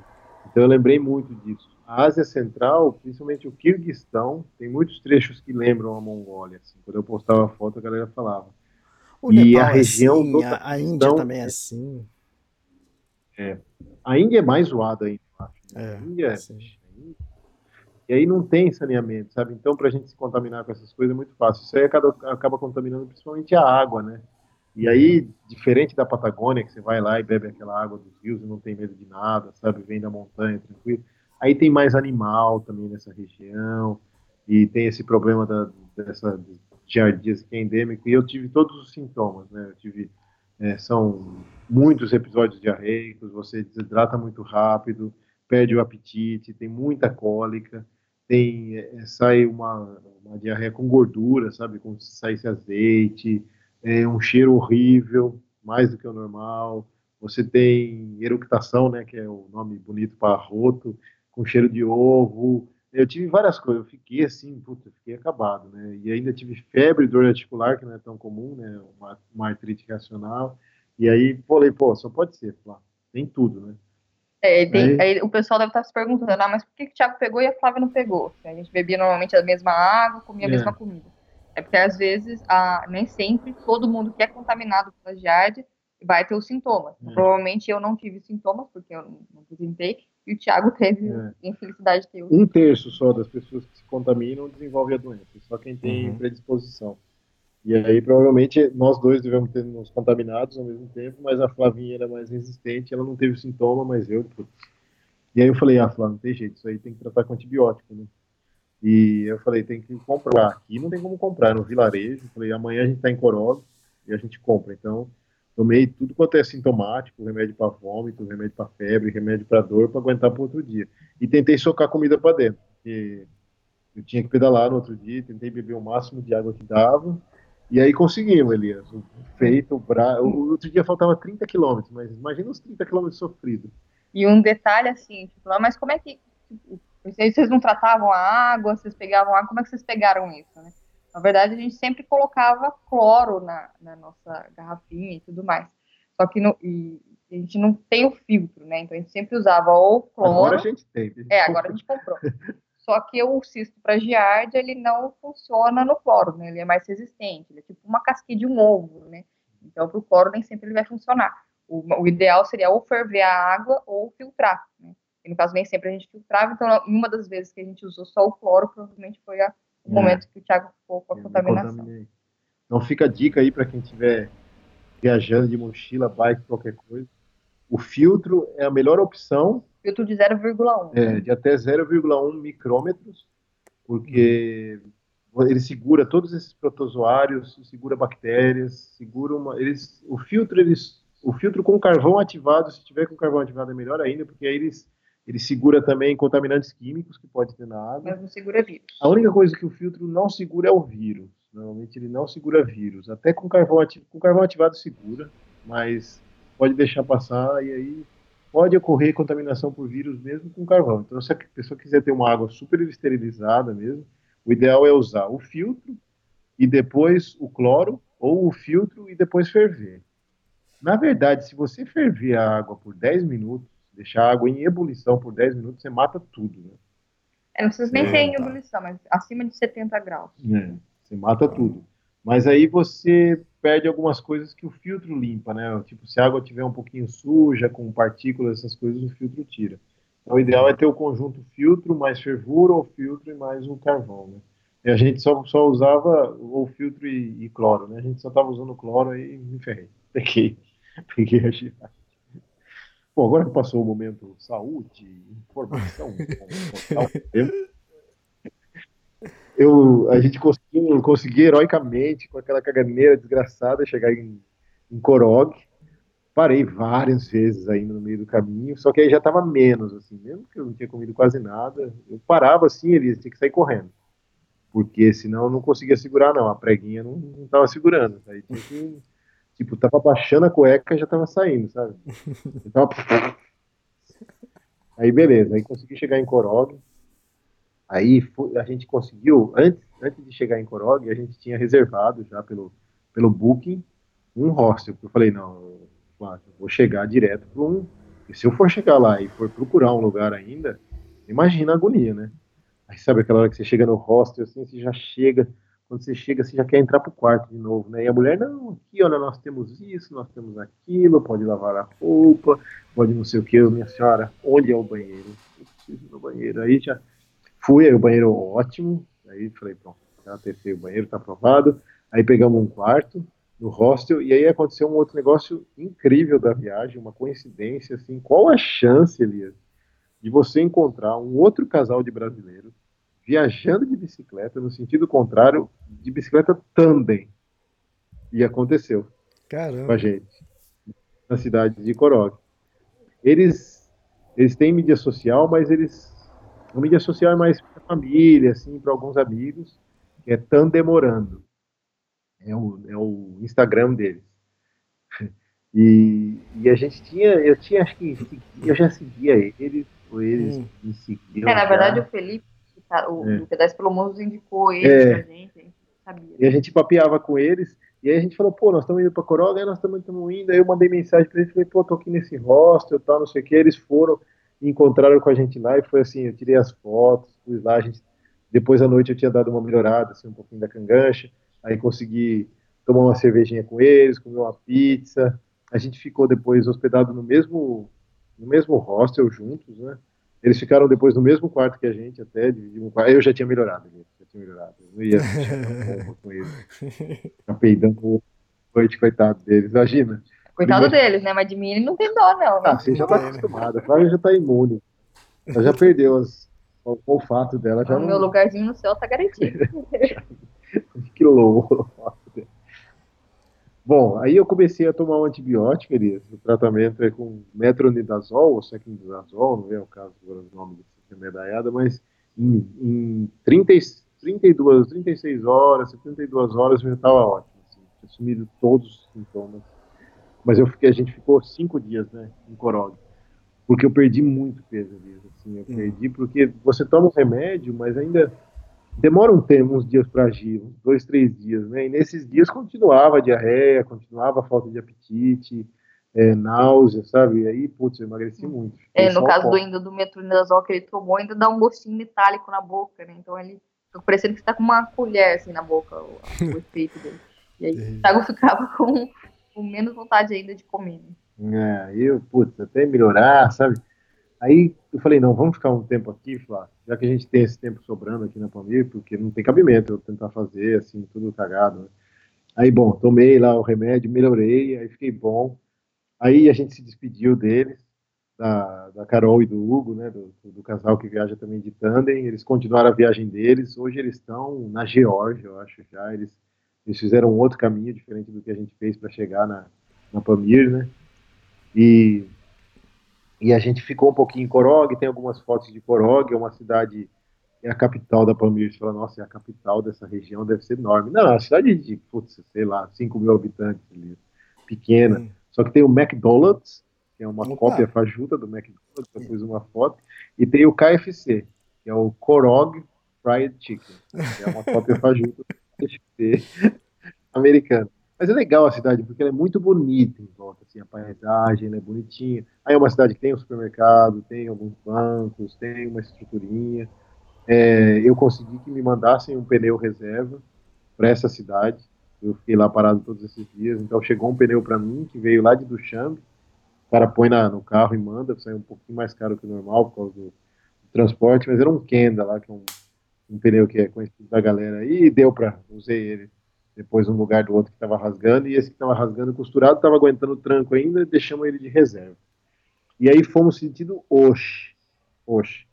Então agora esse caminho que a gente vai fazer é o caminho contrário, é o, é o outro caminho diferente também do Isra que assim, o Isa, se você for seguir o mapa, ele desceu totalmente para o sul e continuou margeando o rio Pange. A gente não, a partir desse momento a gente sai da beirada do rio Pange e a gente segue para dentro do continente. A gente vai sentido Osh. Uhum. E vai, vai sentido uhum. Murga, Murga, Alitur, Alitur, Murga, a gente vai por dentro do continente. A gente segue a, a, a rota mesmo da, da oficial, vai, Pamir, não o Vale Wakan. Aí a gente falou, puta, a gente vai perder o Vale Huacan, né? Lá, todo mundo fala que é lindo, e tem fotos mesmo, é lindo esse trajeto que o Isra fez, é muito duro, muito difícil. Aí, eu falei, aí a Flá falou, não, vamos por aqui mesmo, o ganho de altimetria é o mesmo, só que em mais tempo, a gente vai aproveitar mais, e foi bom, Elias, foi uma boa opção que a gente fez, tinha bastante asfalto, e diferente do que aí foi uma outra surpresa, é um trecho hum. não turístico, porque o turismo vai todo para o Vale Huacan. Então ah, a gente tá. só encontrou quatro ciclistas na nossa viagem, depois, nesse trecho. A gente não encontrou e, mais ninguém. E os 4x4 também já não, não e... tem por aí. O quê? Os 4x4, as caminhonetes já não passam por aí. Eles vão todos pelo, pelo Vale Wacan. Uhum. Porque a gente ficou com medo, Elias, também a gente falou, pô, o Wacan é mais difícil, deve desviar tudo, esses 4x4 devem vir tudo por aqui, porque é mais asfalto, e não quase não passa mais, mas nem um 4x4, a gente encontrou pouquíssimo. Todos nem eles... caminhão mais passava. Então, não sei o que aconteceu com os caminhões, se eles se teletransportaram, passaram muito pouco, assim. E praticamente nenhum motoqueiro, mais nenhum a gente viu. E ciclistas só encontramos quatro. Assim. E... É, só foi encontrar de novo é. depois de Alitur, que é onde né, encontra de novo com a rota é. que vai de Vacano. É uma rota comum depois. E a gente subiu, a estrada é bonita, tem várias fotos. A gente teve uma experiência muito legal. Essa região da Pamir, até o Isra contou isso daí, é, existem, são, é uma população diferente que mora aí. Então, pode ser parecer bizarro, a gente está acostumado com o Brasil, que é continental e todo mundo fala a mesma língua, né, só com sotaques diferentes, alguns regionalismos, mas aí não, aí você tem um país, o Tajiquistão, e dentro dele você tem essa população Pamiri, que mora uma parte perto do Pange, e depois vai por essa rota que a gente fez, ou pelo Akan lá embaixo, eles falam outra língua que não tem conexão com o Tajik. É uma outra cultura. Eles são islâmicos, mas eles são ismaili. E aí a gente ficou hospedado com uma família de lá. A gente dormiu dentro da mesquitinha deles, que é diferente de todas as outras mesquitas que a gente viu. A gente participou da cerimônia religiosa deles, com canto e tudo, foi bem diferente de é, tudo. E mulheres rezavam junto com os homens. É, isso aí foi legal, tipo, as mulheres junto com os homens. É, é diferente, assim. As roupas uhum. são, são diferentes. Aí tem uma foto nossa com eles, com a bike, eu com o chapéuzinho típico que eu ganhei da tiazinha. E depois tem uma filmagem um pouco dessa cerimônia, do tempo que a gente passou lá na.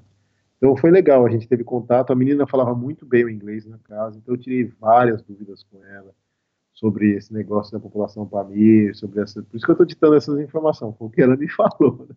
A menina que é de lá, que é a Pamir, né? Que é da, da população Pamir. E aí fomos seguindo.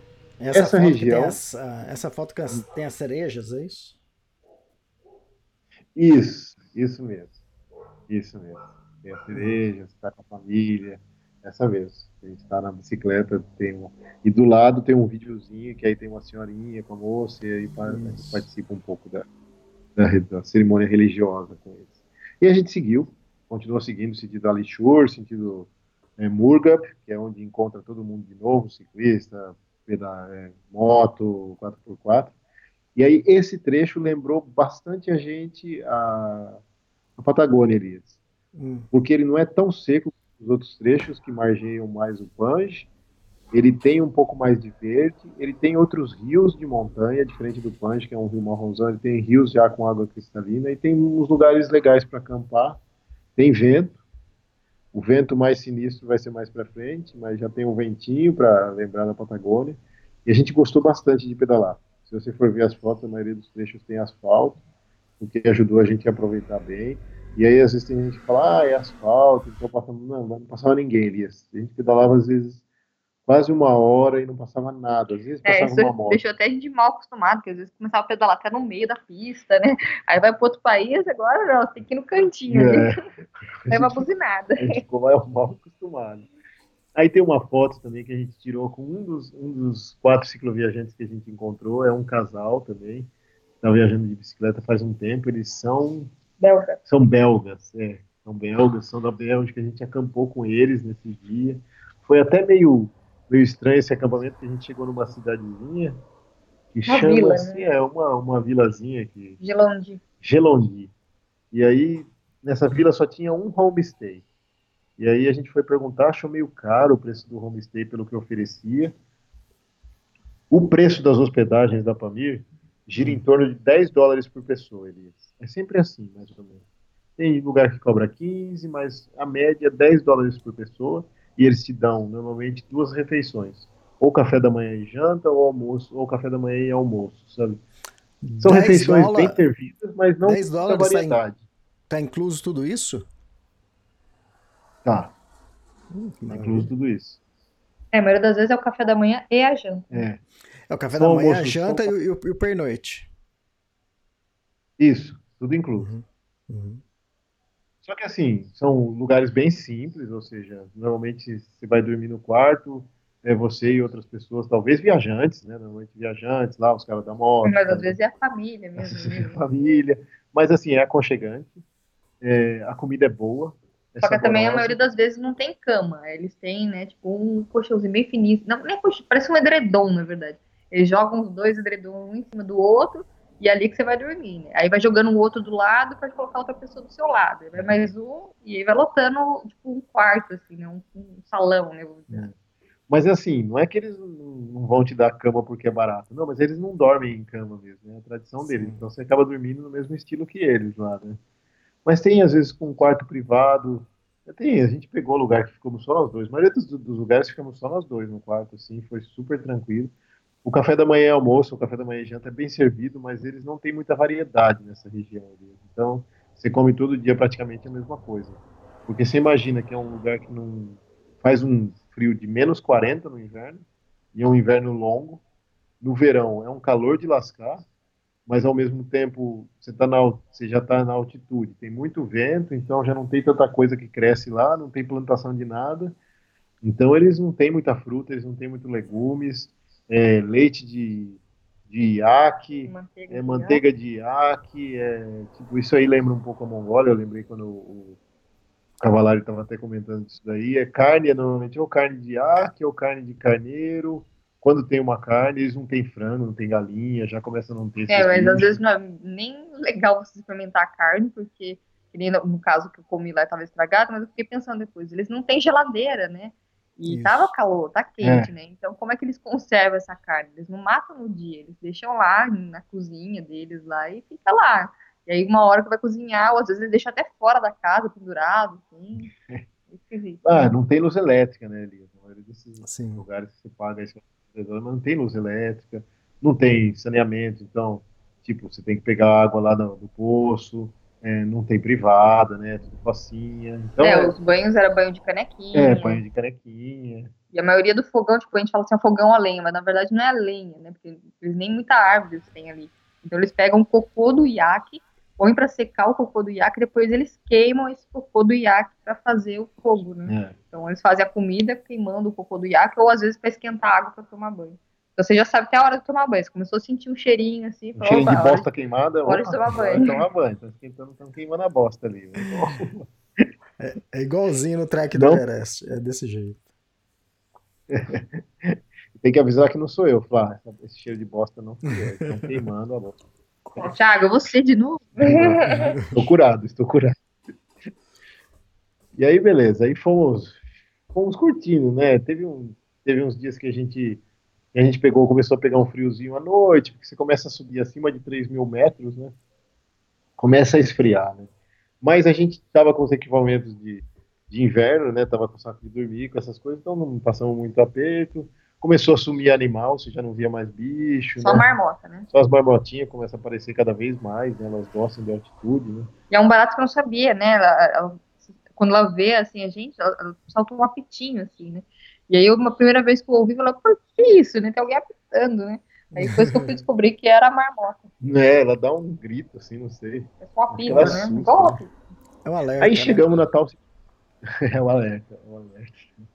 Aí chegamos na cidade de Alichur para quem estiver seguindo aí, é uma cidade que para quase todos os cicloturistas, porque depois desse trechão de nada, é uma cidade que tem um mercadinho, mas é aqueles mercadinhos assim que tem só macarrão, é, nem pão tem, tem ovo e tem uns biscoitos, mas, mas dá para repor alguma coisa. Né? E aí nessa cidade a gente foi convidado para um casamento ali, no meio da Pamir. Qual a chance? De novo, cara? De convidado para um casamento na Pamir. Tem um filminho, eu tô com o chapeuzinho na cabeça. E depois tem o filminho da marmotinha, depois tem uma foto de nós dois, isso no Insta, né? No Face também. E depois tem, a, tem umas várias fotos do casamento que a gente fez. Os casamentos lá duram mais ou menos dois dias. É, eles casam entre eles, essa população Pamir, né? É, e é bem típico, assim, eles cantam na língua deles, é, fazem a cerimônia, primeiro é o noivo, depois vem a noiva separada e aí depois juntos os dois. Né? Eu acho engraçado que no, segundo, no primeiro dia é a festa para a família, né? Os noivos não, não, não, não, estão presentes. E no segundo dia, às vezes eles vão fazer, vão preparar o noivo e tá todo mundo fazendo festa. Então lá tá, no meio da sala tá o noivo fazendo a barba e tá todo mundo dançando em volta dele. Ele tá lá fazendo a barba, arrumando a gravata. Então é diferente, assim, pô, foi totalmente inesperado, né? Falei, nossa, qual a chance de você estar na Pamir e ser convidado para um casamento? E foi um convidado nessa cidadezinha de Alitur. E eles gostam de, de ter um turista assim, no casamento, eles vão e cumprimentam e oferecem as bebidas deles. É, foi bacana, assim, foi uma experiência legal. A gente tirou algumas fotos da cidade, para você ter ideia de como é uma cidade no meio do, do Tajiquistão, nessas regiões de montanha, assim, são cidades muito espalhadas as casas, não tem rua, né? Tem terrão batido, tem os poços de onde o pessoal pega água.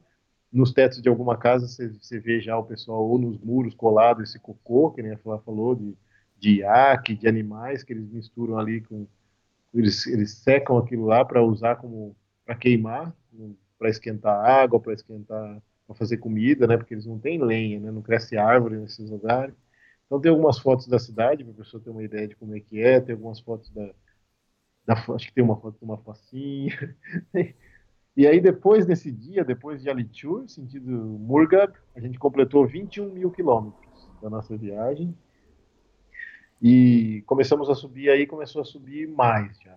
Começou a, a passar dos 3 mil metros mesmo, porque estava chegando perto do maior passo de montanha da Pamir, que é pela estrada, né? Isso você indo pela estrada, que é 4.655.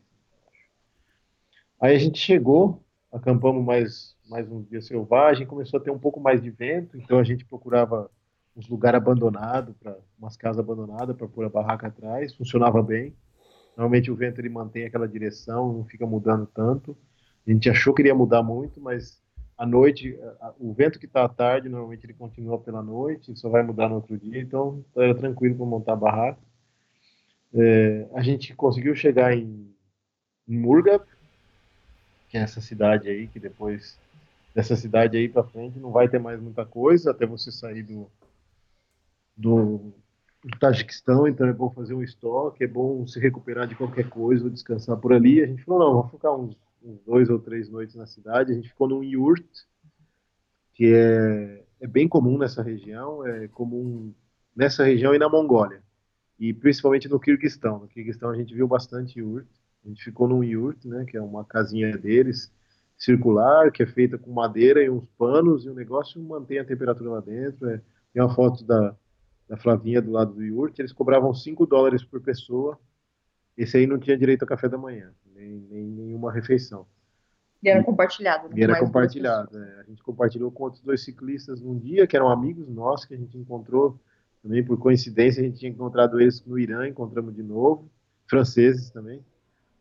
E, e aí a gente deu sorte também que a gente chegou bem na época de um festival de jogos nômades que estava tendo lá. Hum.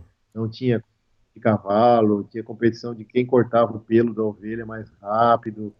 E aí foi legal, tem, tem filmagem disso daí, a gente viu os iaques, os caras passeiam com aqueles iaques, aqueles bichos gigantescos, esquisitos. E aí você tira foto. Aí tirei várias fotos da população local, aí mudou muito já. É uma coisa que chamou bem a atenção. Até a cidade de Alichur é, não era tanto assim. Eles têm cara de Tajiquistão.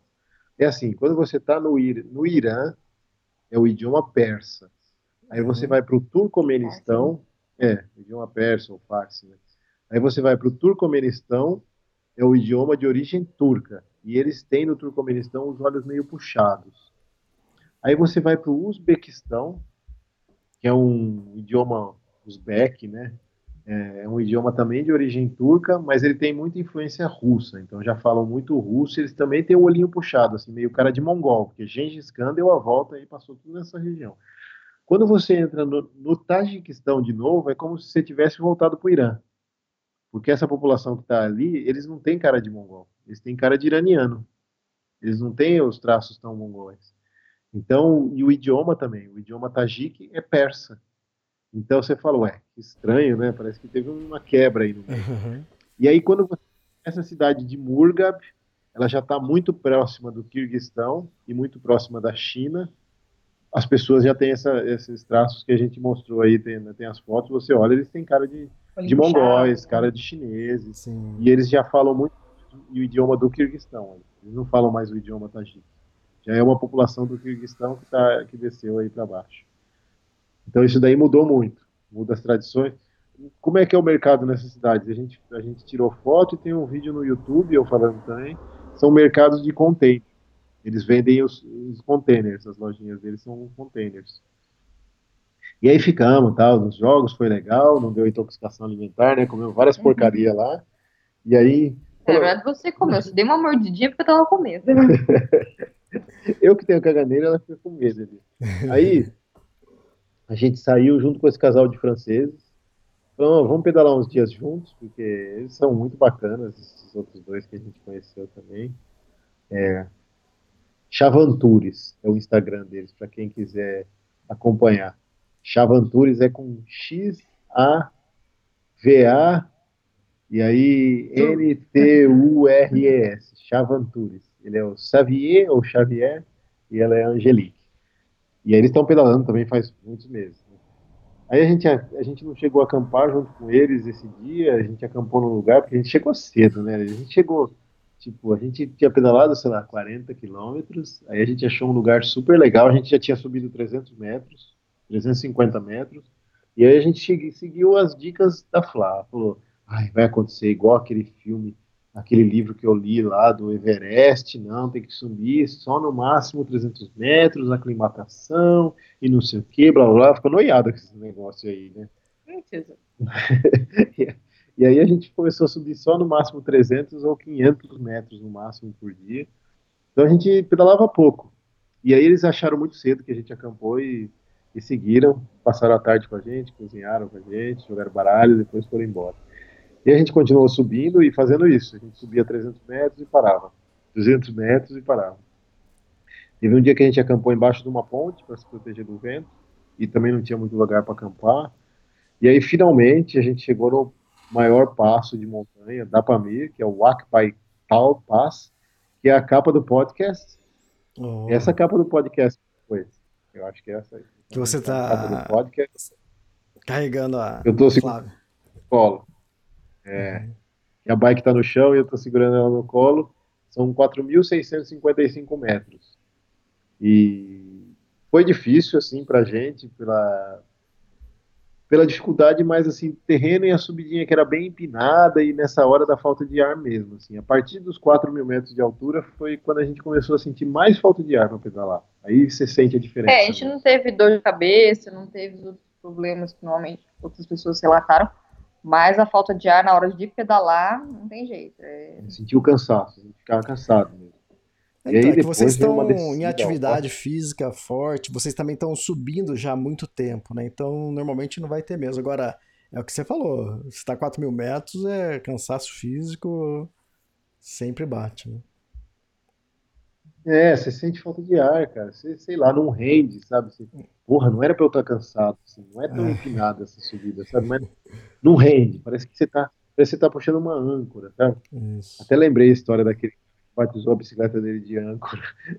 Eu falei, putz, parece que não tá rendendo, né? Mas aí a gente conseguiu, passamos o passo e já descemos também, porque a gente não queria ficar, ficar lá em cima, né? Muito alto, clima de montanha traiçoeiro. Aí eu falei, não, vamos descer. E a gente desceu e acampamos num lugar que parecia um buraco, assim, tem a foto, porque era o único lugar que a gente conseguiu se proteger do vento. Esse dia ventou muito na descida, a gente pegou muito vento de frente. E aí a gente acampou junto com esse casal de franceses numa parecia uma cratera. E aí era o único lugar que estava tranquilo para ficar à noite, porque mesmo você prendendo a barraca com pedra, com tudo, o barulho que faz do vento, ela sacudindo, você não consegue dormir. Então a gente falou, não, vamos procurar um lugar protegido. E aí a gente foi sentir o lago de Caracol, né? Caracu, Caracu, Caracu. E aí nesse lago tem a última cidade antes de você sair do Tajiquistão. É um lago super bonito, que se fosse no Brasil esse lago já teria 10 mil resorts em volta e o lugar seria totalmente fechado. Só com entrada paga, pagando muito caro. Porque assim, é uma região super desértica aí, ali, você tá... Esse lago também fica a 3 mil e não sei quantos metros de altura, só que já é, numa, é nas quebradas do Tajiquistão, sabe? É perto da China já, não tem cidade perto, é muito vento, é uma das regiões mais frias que tem daí, no, no inverno fez menos 45 ano passado, a moradora lá contou pra gente. Então, as estradas são horríveis para chegar, tudo é muito difícil, sabe? Então, não desenvolve. Apesar da beleza, não desenvolve. Não sei se tem interesse também no governo, é muito perto de fronteira, né? Não sei como é que funciona esses, esses países, assim, a parte política é muito difícil, né?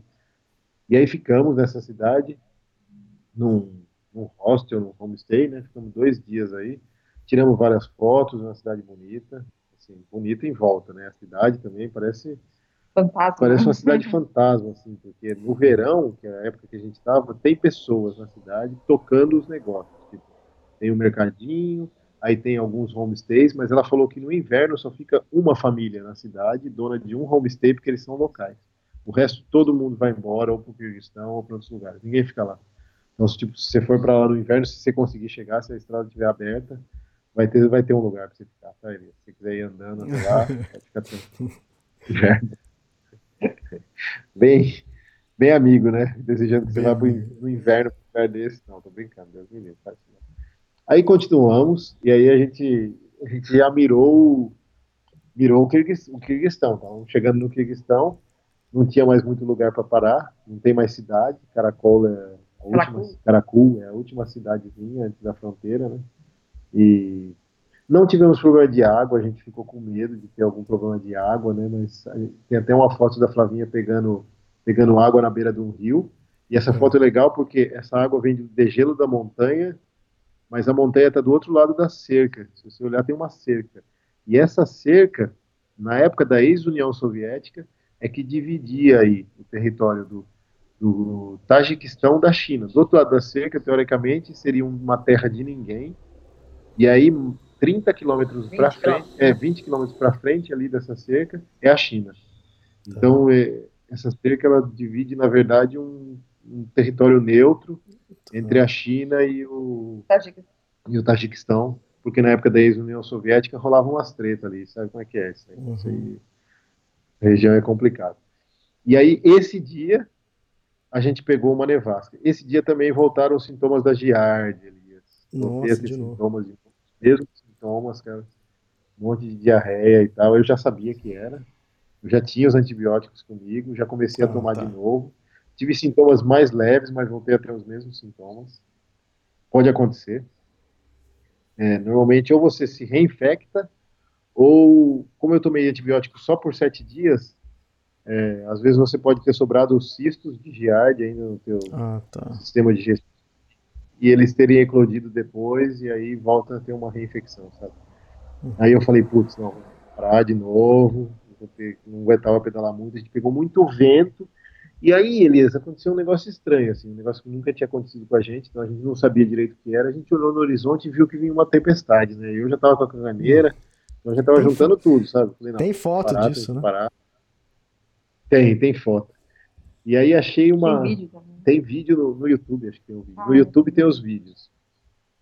Aí eu falei, puta, achamos uma ponte, aí tentamos entrar embaixo da ponte, não dava, a ponte já estava forrada de areia, quase até o teto. Então não dava para se esconder. Eu falei, tá vindo uma tempestade. Falei, até esquisito essa tempestade. Tava um vento, um vento ali de frente. Aí a gente achou um lugar, milagrosamente, no topo de um monte, tinha um lugar que não batia vento, assim, era totalmente esdrúxulo. É, né, é, era subida, mas era no meio de dois outros morros. É, né? então, sei lá, de alguma forma ali estava protegido. Mas foi o tempo da gente levar os alforjes, depois levar, depois montar a barraca. Na hora que a gente estava levando a bicicleta, a tempestade pegou a gente. Era uma tempestade de areia. Então, a gente tinha pegado tempestade de areia caminhando em cima das dunas no Marrocos. Quando você me abandonou. É, quando eu abandonei ela no Marrocos. Mas era diferente, Elias. Areia do, do Tajiquistão, uma areia fina, é, cinza. Cara, aquilo entra no olho, no ouvido, entra em quanto é lugar, sabe? Você não consegue enxergar nada. E aí foi uma correria para dentro da barraca, a barraca ficou bem firme. E aí veio aquela tempestade, aquela areia, enche de areia, tudo quanto é coisa, né? Aí parou, com silêncio, ficou uma quietude, falei, ah, calmou agora, né, Flávio? Agora... Cinco minutinhos, é. assim. Né? Aí, de repente, começou a esfriar, ele, esfriar, esfriar. Uhum. Aí falei, ué, tá chovendo. Olhei uma nevasca. Aí veio neve. Falei, não, pra completar. Aí colocamos nossas toucas, colocamos tudo. Falei, nem vou me limpar, falei, nem vou, nem vou encostar nada molhado em mim. Tomar banho, que agora só quando chegar no Kirguistão. Porque tá, tá tudo cheio de areia mesmo, dando, se vou dormir assim. Eu usei lá em cima umedecido. e aí entramos dentro da barraca e dormimos. Aliás, apagamos, a gente já estava super cansado. E fez menos 4, eu acho, Nossa. essa noite. Fez menos ou menos 3 graus, é com a neve. No outro dia acampamos, mas apesar a gente ficou com medo de essa neve misturada com essa areia fina fazer barra, um barro danado. Mas venta muito, é muito seco. Saiu um solzão no outro dia, secou tudo. Secou, conseguimos seguir a, a viagem aí, tem umas fotos. E aí chegamos no, finalmente, chegamos no Kirguistão. A fronteira do Tajiquistão com o Kirguistão é uma fronteira pequena. A gente esperava ter uma fronteira maior. Os caras são bem, bem solícitos assim com a galera da bike, porque tem uma subida para chegar na fronteira aqui, muitos quilômetros, a gente empurrou muito. E na hora que eles vêm que ver ciclista, ele fala: Não, cara, vai porque você ainda vai ter mais subida. A gente achou que tinha acabado a subida, eles deixam passar na É, na verdade, é, é chatinho, mas foi 3 km de subida até a fronteira, e depois da fronteira tem mais um quilômetro e meio. É. Só que pra gente, a gente foi empurrando, então parecia uma eternidade. E é alto, você tá no alto, já tá cansado. Eu tava ainda meio. Tava frio também. Tava frio, sabe? Eu tava ainda com resquício da diarreia de novo. A noite passada a gente não dormiu bem, foi a noite da tempestade de areia e da neve. Aí eu falei, putz, não. Aí cruzamos, aí é impressionante como essas fronteiras é, terrestres antigas, né, Elias? Porque, tipo, você pega essas fronteiras geopolíticas novas elas não fazem muito sentido, né? Porra, você cruza ali de um país para o outro, sei lá, Brasil, Uruguai, é igual, cara, dos dois lados da fronteira. Sim. Inclusive, é, inclusive a cara das pessoas, sabe?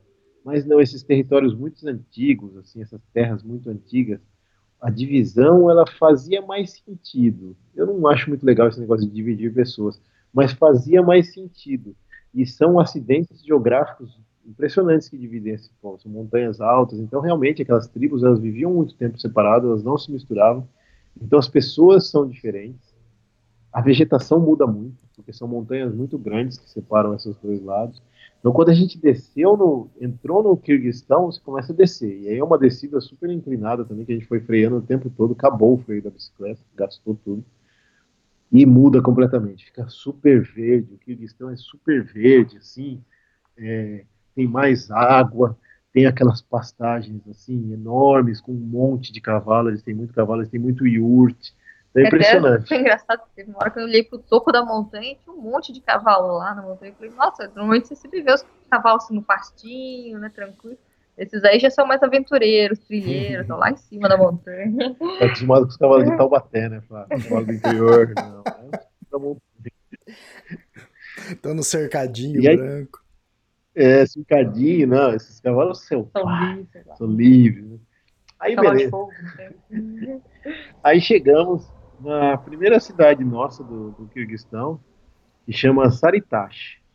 Aí é uma parada também de muitos viajantes. Aí ficamos num hotel e, e restaurante, que é muito comum isso lá. Aí acho que a gente pagou no quarto também 10 é, dólares, 10 dólares, 10 dólares por pessoa. Com café da manhã e janta incluso. E, e, e era do restaurante, era uma delícia. Né? Cara, era muita comida. Vinha muita comida. Vinha muita comida, comida boa. Só que era meio bizarra a casa, porque assim, eles transformaram todos os cômodos em quarto.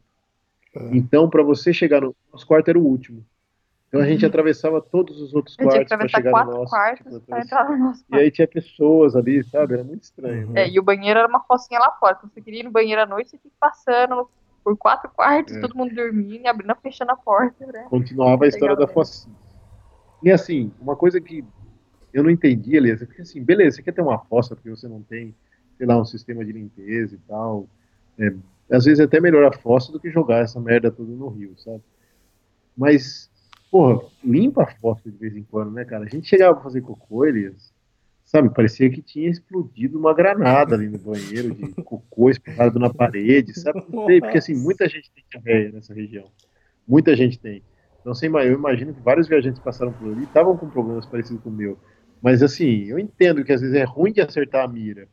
Mas, pô, tá ocupado depois, né, cara? Ou até a própria dona do, do, do lugar. Joga uma aguinha. Joga uma aguinha duas vezes por dia, sabe? Joga de manhã e joga à noite, ou joga à tarde. Meu, o negócio era sinistro. Então isso que era a única coisa que a gente não gostava muito das focinhas. A gente prefere fazer cocô no mato do que fazer na, nas focinhas lá do negócio. E aí, beleza, a gente chegou em Salitache, passamos dois dias, porque, pô, a comida era tão boa também, dois ou três dias, acho que ficou três dias lá, Elias. O chuveiro era bom, tinha chuveiro com água quente, já foi um upgrade já no Kirguistão. e aí, e aí daí a gente foi rumo Osh, que é o final da Pamir.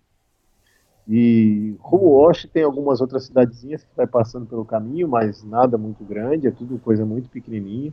A gente passou mais uns dois passos de montanha que a gente não estava esperando. Na verdade, a gente estava esperando porque o Isa já tinha contado para nós que tinha mais duas montanhinhas ainda, mas a maioria dos trechos foi descendo. A gente pegou um pouco de vento de frente, mas aí a gente começou a fazer quilometragens maiores. A gente começou a fazer 60 por dia, 70 por dia, e fomos indo. A paisagem continuou bonita.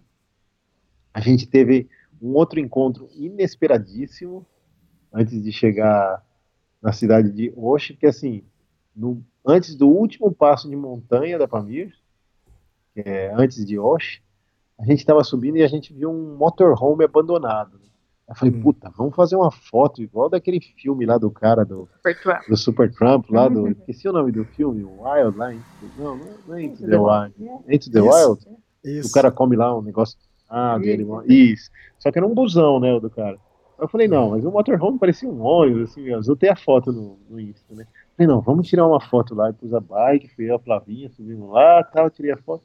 Eu falei, pô, Flávio, vamos tomar um café aqui, a gente já tá aqui, né? A gente, aquele ritmo ainda, sem pressa, né? Vamos.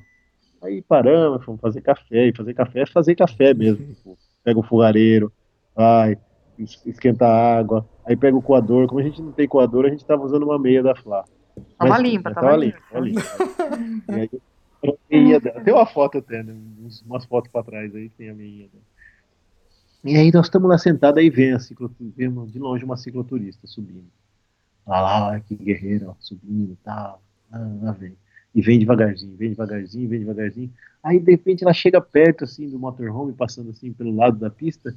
Aí ela, ah, que legal, tipo, ela falando em inglês, né? Assim, que legal vocês por aqui, né? Eu falei, nossa, que que é, né, Flá? Aí quando ela veio chegando mais perto, ela veio lá para encontrar com a gente. Cara, é uma cicloturista suíça que a gente tinha encontrado com ela na carreteira austral há dois anos atrás. Elias, qual a chance, cara, de você encontrar a mesma pessoa do outro lado do mundo, cara, na Pamir. Ela encontrou a Celina, o, Caraca, o legal. Insta dela, Celina Kapeler. É, tem uma foto a gente com ela, ela fazendo um chimite com o dedo lá, fazendo um positivo com o dedo, tirei uma foto com ela e depois a gente passou uns dias com ela ainda em Osh, ficamos no mesmo hostel lá. Puta, foi muito, muita coincidência, né? Foi inacreditável. Tiramos foto, É. trocamos várias histórias. Quem tá em movimento sempre tem a, a oportunidade ou a chance de se encontrar, né? É, e aí tem aquela coisa, são pessoas que normalmente fazem a mesma coisa, que gostam de ir para os mesmos lugares, né? E aí ah, tem gente que fala, não, é impossível. Não, é, não é tão impossível assim, não. É, a gente teve vários encontros assim durante a viagem e eu acho que tem uma lógica, né, nisso, não é um Uhum. negócio esotérico. E aí, beleza, chegamos em Osh. Pegamos uma decidona, chegamos em Osh. Só que antes da gente chegar em Osh, a Flavinha quebrou o dente. Foi a vez dela quebrar o dente. Eu não sei o que ela foi comer, Elias. O amendoim, é, eles, lá eles tinham muito um amendoim e eles faziam uma camada assim, de açúcar, né? Tipo um glacê em volta É. desse amendoim. E aí esse camada de hoje que eu tava meio duro, assim, né? Aí eu Acho que tinha uma pedra, sei lá. Sabe o que, que é isso? Ela não escovou o dente com Coca-Cola. E aí faltou a Coca-Cola. Foi né, cara? isso. Foi isso. não reforçou. Escova o dente com Coca-Cola e reforça a minha dentina, reforça o meu dente. Se não um dentista ouvindo isso, ele vai, ele vai ter um ataque epilético. Ainda bem Não, que é o médico de que tá falando isso, né? Não, eu é. tô brincando, viu, gente? Tô brincando.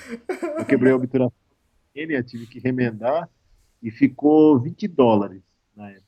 Que o armênio tinha estudado na Rússia, que o cara parecia um estivador mexendo na minha boca, ah, arregaçou minha boca. Aí a Flavinha já ficou traumatizada com aquilo, né? Ela falou, ai meu Deus, vou no dentista aqui no Kirguistão, né, velho? E não tem saída, né, Elias? Tem que ir. Onde que você vai fazer, cara? Uhum. Ela quebrou o dente mesmo, sim.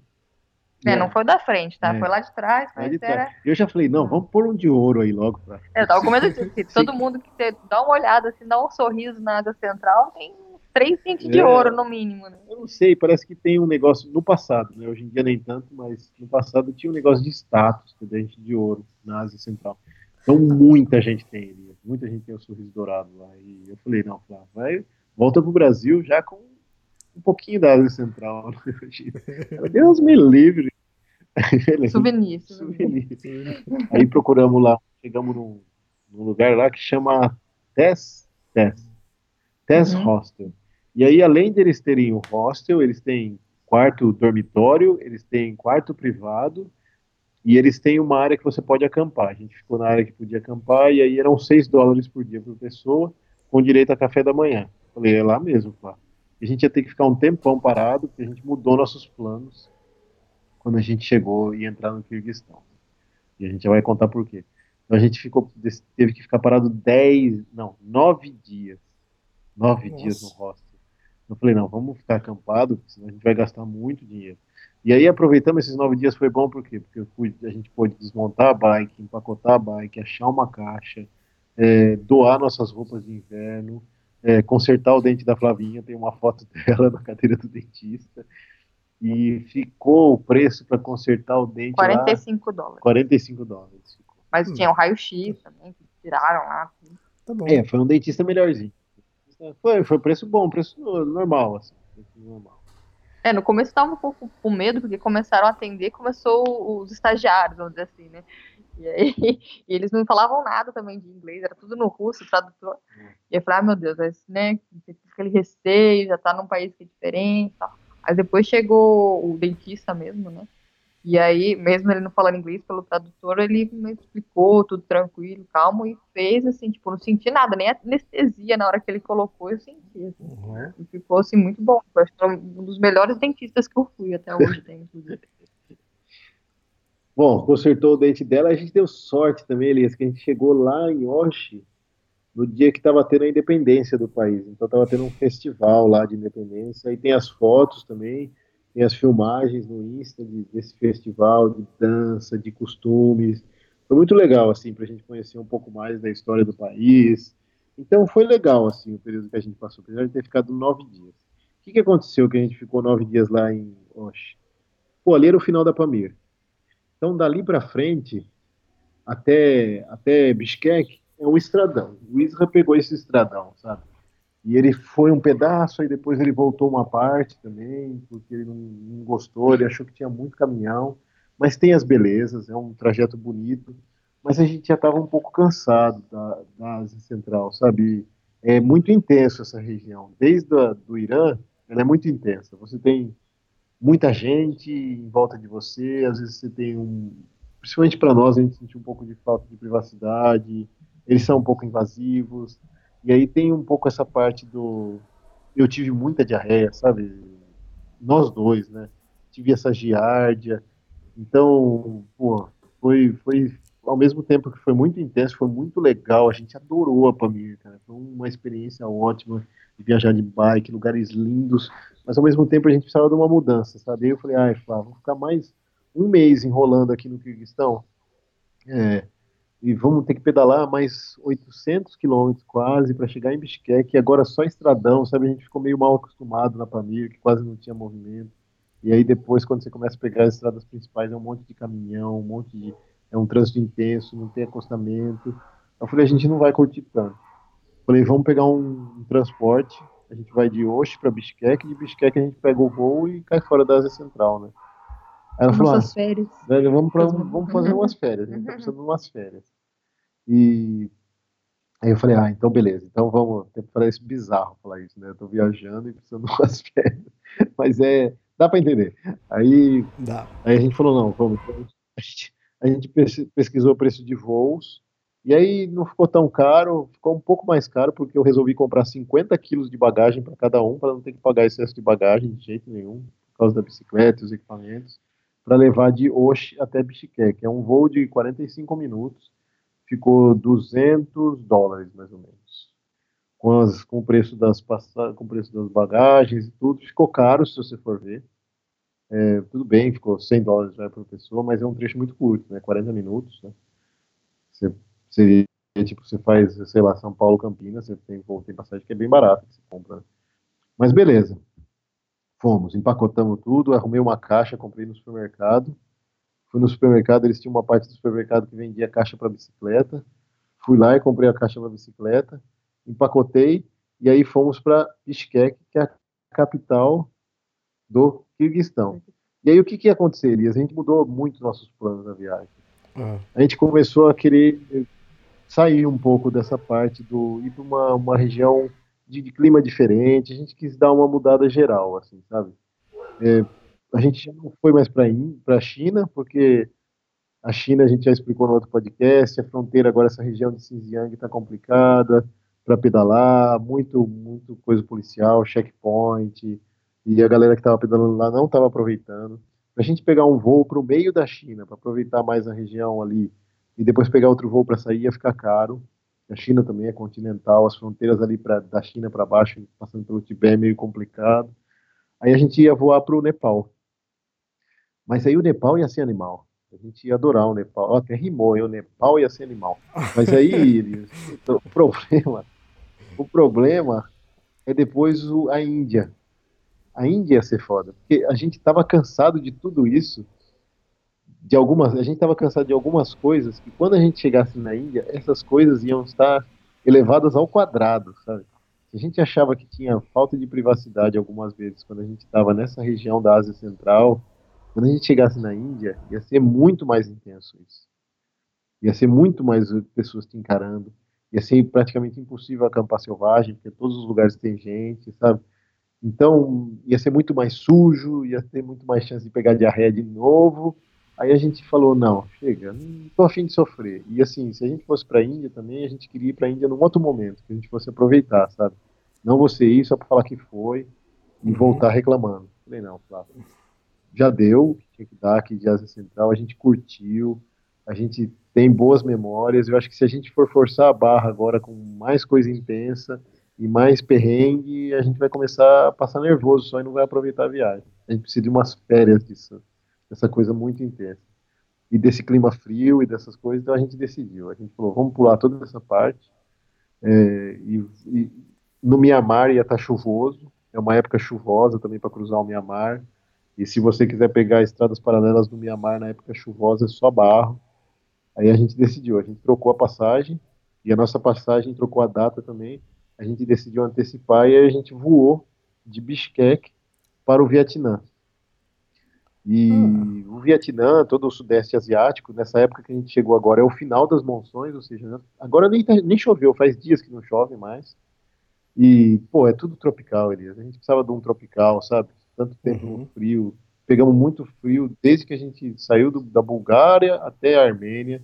Depois esquentou um pouquinho. Depois começou a esfriar de novo na Pamir. Pegamos neve, sabe? A gente, não, a gente saiu de um tropical. A gente sentia falta de fruta, de legume, de uma, de uma alimentação mais variada, sabe? A alimentação na, na Ásia Central é muito pobre.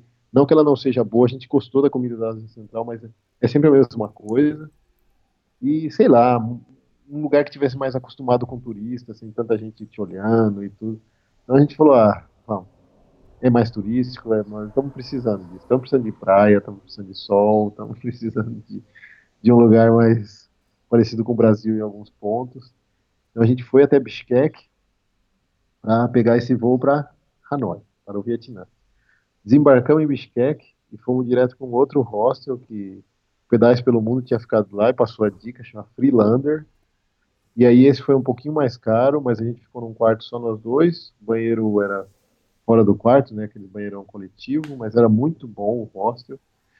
E aí Bishkek, que é a capital do Kirguistão, é uma cidade interessante, tem algumas coisas para visitar, mas também nada demais, assim. Teve outras cidades que a gente já passou que achou mais interessante. E aí a gente encontrou de novo esse casal de franceses, os velhinhos lá, que cuidam da gente.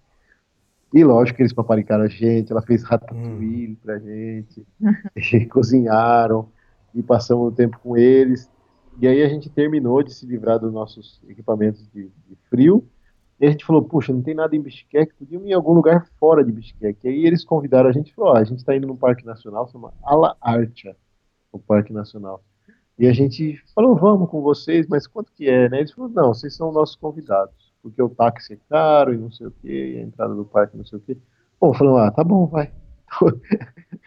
Você sabe que a gente não nega, né? Ele falou uma não, vez, comida e passeio.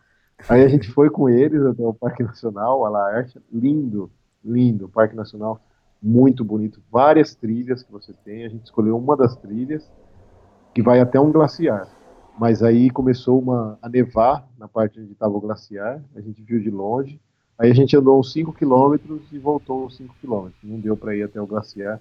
Mas tem filmagem, tem foto, lindo o Parque Nacional, a natureza no Kirguistão realmente é, é muito rica, ainda é um país que ainda tem muita natureza selvagem. A gente voltou para o hostel, se despediu deles, empacotamos nossa bike e falamos, deixa, bom, agora é só embarcar, né? deixa eu aproveitar aqui falar, é, vocês lavaram a Ford pela primeira vez? Sim, não tínhamos lá. Ah, você viu a foto? Putz, esqueci de comentar isso, verdade. A gente nunca tinha lavado mesmo a Ford. A gente tinha lavado por fora já. Uma vez só que a gente pegou muito barro na trilha do telégrafo. Mas lavado por dentro ao Ford, assim, limpado, mesmo esfregado nunca. E aí, putz, Elias, principalmente de comida. Nossa, Nossa tinha uns arroz ali desde que a gente saiu do Brasil. Já, feijão, já. Não sei como é que não tinha um bicho morto lá dentro. Então, engraçado que eu contei isso para um ciclista que estava lá, um espanhol, um espanhol. Ele, ele, é né? português, mas mora da Espanha, o Álvaro. E aí ele falou assim, pô, cara, eu fui uma vez limpar meu alforje e tinha um rato morto dentro, seco, seco, um ratinho bem pequenininho, sequinho no fundo do alforje. Ele falou, eu vi que vinha um cheiro estranho, um, meses atrás, achei que era uma comida estragada. Aí um dia eu fui fazer a mesma coisa que vocês, limpar e tal, e tinha um rato morto no fundo.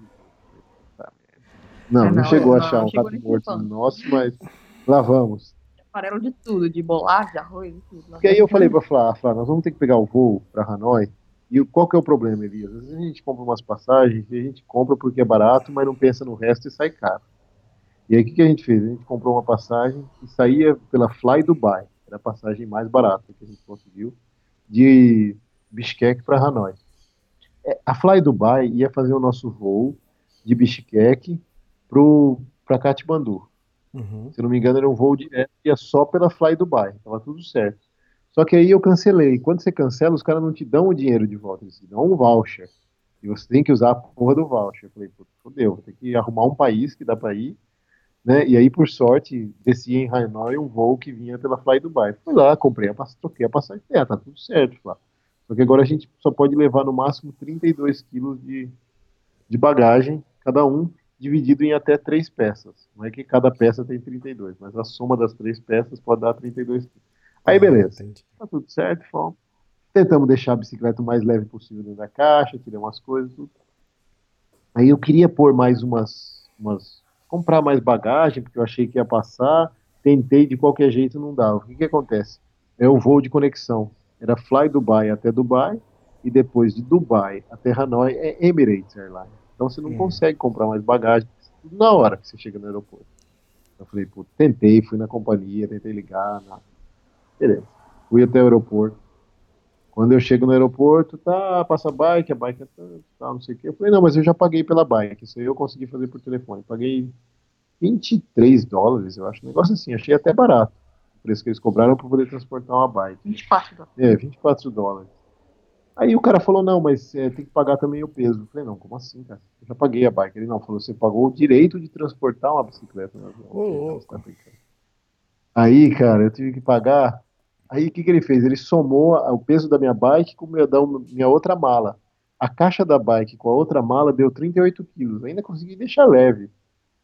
E aí o cara falou, não, você tá levando. Não, deu é, 38 quilos. Aí ele, era Ele 30 cobrou quilos. 264 dólares. A gente podia levar. só- Aí ele falou: você tem um excesso de bagagem de 8 quilos, são 264 dólares. Nossa. Eu falei: cara, que caro. Porque o, o que é caro não é a Fly Dubai. Que é caro é a Emirates. A Emirates, se eu não me engano, ela te cobra, sei lá, 80 dólares. Eu não sei quanto que é, mas é assim, um absurdo. Tipo, é 20 dólares, 30, 30 dólares. Ela cobra 30 dólares por quilo de excesso. A Emirates. Uhum. Então eu não estava pagando pelo excesso da Dubai, eu estava pagando pelo excesso da outra companhia que é a Dubai. Só sei que eu me ferrei. Nessas horas que você vai fazer, Elias? Tem que Você pagar. vai deixar a bicicleta lá? Ah, vou levar essa porra, deixa essa merda aí também, não quero. Não. Não dá, né? Não. a nossa bicicleta aqui, se conseguir outra. Você vai falar, não, não vou mais. E aí perde o dinheiro da passagem, perde tudo, graça. Você paga, né, cara? Aí, puta, gastamos nossos dólares que a gente tinha guardado, que a gente leva uns dólares, você tem que pagar na hora, e só pode ser em dólar. E tem que ser em cash, não aceita cartão. Puta, foi uma facada. Aí eu fiquei meio mal-humorado, assim, no começo, mas depois a Flavinha falou, não adianta, meu, faz parte da viagem, e esses gastos, e, e aí, pô, fui, fomos, né? E aí aconteceu um negócio muito bizarro no voo, de, de dali até Dubai foi tranquilo, pegamos o voo, embarcou as bikes, embarcamos nós, quando chega em Dubai, você já chegou aí pra Dubai, não? No Já. aeroporto lá? Ah, não, em vez? Doha. Em Doha Cara, eu pousei. Que, eu não sei, é, do, é, tudo ali, Emirados, né, cara? Uhum. Falei, cara, isso, Flávio, nós chegamos morrendo de fome, Elias. A gente não se programou, não tinha comida. Falei, ah, temos que comer alguma coisa aqui no aeroporto. Elias do céu. Cara, acho que a gente comeu dois, duas, tipo umas vestinhas grandes assim, é, duas coquinhas, cara, e mais um doce. Não, e mais um doce e um pãozinho que a gente comprou para levar dentro do avião, uma Foram coisa. 200 reais. Deu uns 240 reais. Falei, tá É verdade, é assim mesmo. é absurdo, cara. É absurdo, assim, é absurdo, né? O cara te cobra em dólar, e aí quando você vai ver, ah, 60 dólares. E você tá louco, mas é só isso? Não, não, 60 dólares. Aí paguei com o cartão, né? Porque já não tinha mais os dólares. Eu falei, você tá louco. A gente pagou, a gente tava com fome já, e, no- e a gente tinha olhado na, na descrição da outro voo e falava assim, ah, você, pra você escolher o lugar que você vai sentar, você teria que pagar mais. Então a gente não, não pagou, a gente ia sentar em lugares diferentes. Ah, se você quiser escolher a comida, você tem que pagar. Então a gente entendeu isso como se tivesse que pagar para ter a comida de dentro do avião. Então a gente achou que ia ficar sem comida, né? E tipo, ia Hum. ficar quase 24 horas ali. É, mas a gente não Sim, comprou nada demais pra levar dentro do avião. A gente comprou dois lanchinhos, assim, É, dois, pão. dois croissants com um negocinho. Então por isso dentro. que a gente acabou pagando para comprar o É. pão, né? senão a gente nem Uhum. comprava. Só que no final tinha o lanche dentro do avião, né? lanche, mas mesmo assim, ele, é, e o que a gente comeu? Mas, meu, 240 reais pra você comer dois negocinhos e ainda levar mais dois negocinhos pro avião. Nossa, porra. Aí eu falei, nossa, primeiro 260 dólares de excesso de bagagem. Agora 200, não, tô falindo, né? Tô falindo. E aí entramos no voo de fly do, do- do- da Emirates para para Hanoi. Beleza, um voo longo, né? Uma viagem de 6 ou 7 horas. Saiu 3 horas da manhã do aeroporto. Aí entramos dentro do voo, tal, a Flavinha sentou lá na frente, num outro lugar, eu sentei lá para trás, os dois no corredor. Aí tá, não sei o que, aí serve um lanchinho, comi, e eu fui reclinar meu banco. Na hora que eu fui reclinar no banco, tinha, um, tinha uma, uma, moça atrás de mim, o namorado dela do lado, aí o cara, opa, bateu a mão no meu banco, não, não, não, não. Eu falei, ô oh, cara, desculpa, né, eu achei que ele tava reclamando porque eles estavam comendo. Eu falei, não, só vou no banheiro e tal. Aí eu fui no banheiro, declinei o banco, aí eu voltei, né. Aí eu percebi que eles tinham falado em espanhol, né, entre eles. Aí na hora que eu voltei, eu falei para eles, eu falei em inglês, eu falei, olha, na hora que vocês terminarem, me avisa para eu poder reclinar o banco, né? Eu vou logo, né, Elias? Uhum. Aí o cara, não, como assim? O banco, a menina não entendeu direito. Aí eu falei em espanhol, falei, ó, quando vocês terminarem de comer, me avisa para eu poder declinar o banco, para eu dormir um pouquinho, né, para eu descansar, tal, não sei o quê. Aí o cara, não, mas como assim vai reclinar o banco? E, cara, reclinar o banco, todo mundo reclina o banco. Uma uhum. viagem de seis horas, turna, todo mundo dorme, né? Ele, não, mas aí você vai molestar ela, tipo, você vai prejudicar ela? Eu falei, não, cara, ela pode reclinar o banco dela também, não precisa ficar colada no meu banco, porque o meu, o cara que tá na minha frente já reclinou o banco também, entendeu? Sim. Aí ele falou, não, mas vai reclinar o banco para não prejudicar a pessoa que tá atrás. Eu falei, cara, não é assim. Eu falei, não é assim que funciona avião, cara. Pode reclinar o banco, todo mundo reclina o banco. O cara, não, não sei o que. Eu falei, não, então tá bom, tá, deixa. Aí sentei, Aí esperei um pouquinho e falei, quer saber, velho? Não vou ficar. Só tô pagando aqui a passagem, preço uhum. normal, vou viajar tudo espremido aqui. Não. Aí fui lá e falei com a chefe de cabine. Falei, olha, tá acontecendo isso, isso e aquilo. Aí a moça, como assim? O cara reclamou disso? Falei, é, reclamou, tipo, e eu não quero arrumar briga.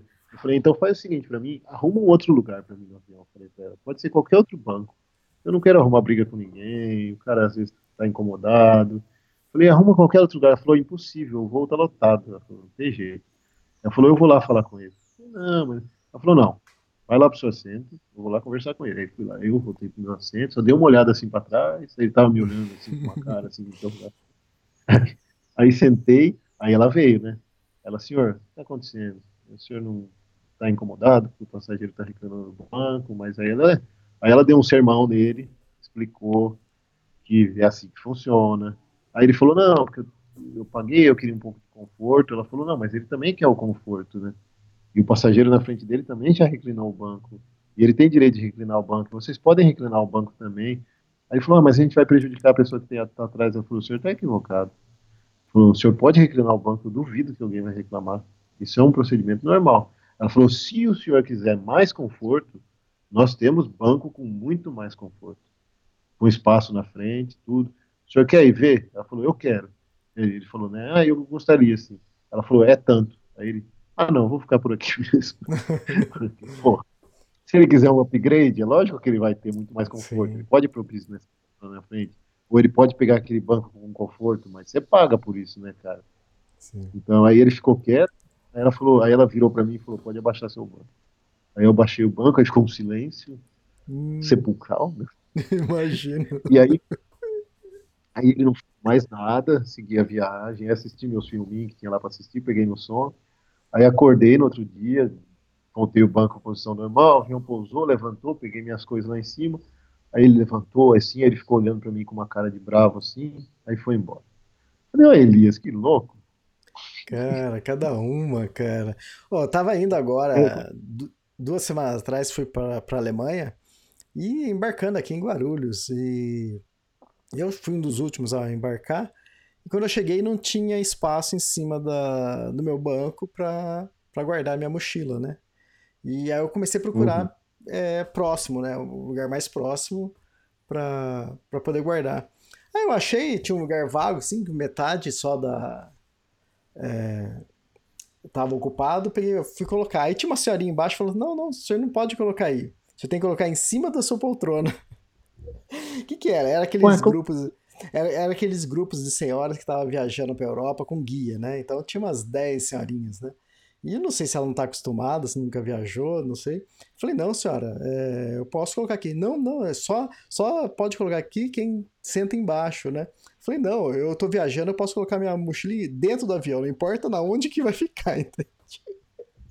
É, mas é cada uma, cara, que acontece que muito estranho. Aí a velhinha feito ela ficou te olhando com um olhar fuzilante com laser. Mais ou menos assim. Não, eu, não, é, ela ficou falando e eu, eu fui guardando. Eu não dei bola, entende? Falei, deixa ela falar. Boca, velho. É. não tá acostumado. Eu, eu falei pra. Ah, eu cheguei a comentar com ele. Falei, cara, não sei se você tá acostumado, mas é assim. E eu comentei com a, com a chefe do voo lá, a comissária chefe. Falei, olha, eu não sei se ele tá acostumado a viajar também.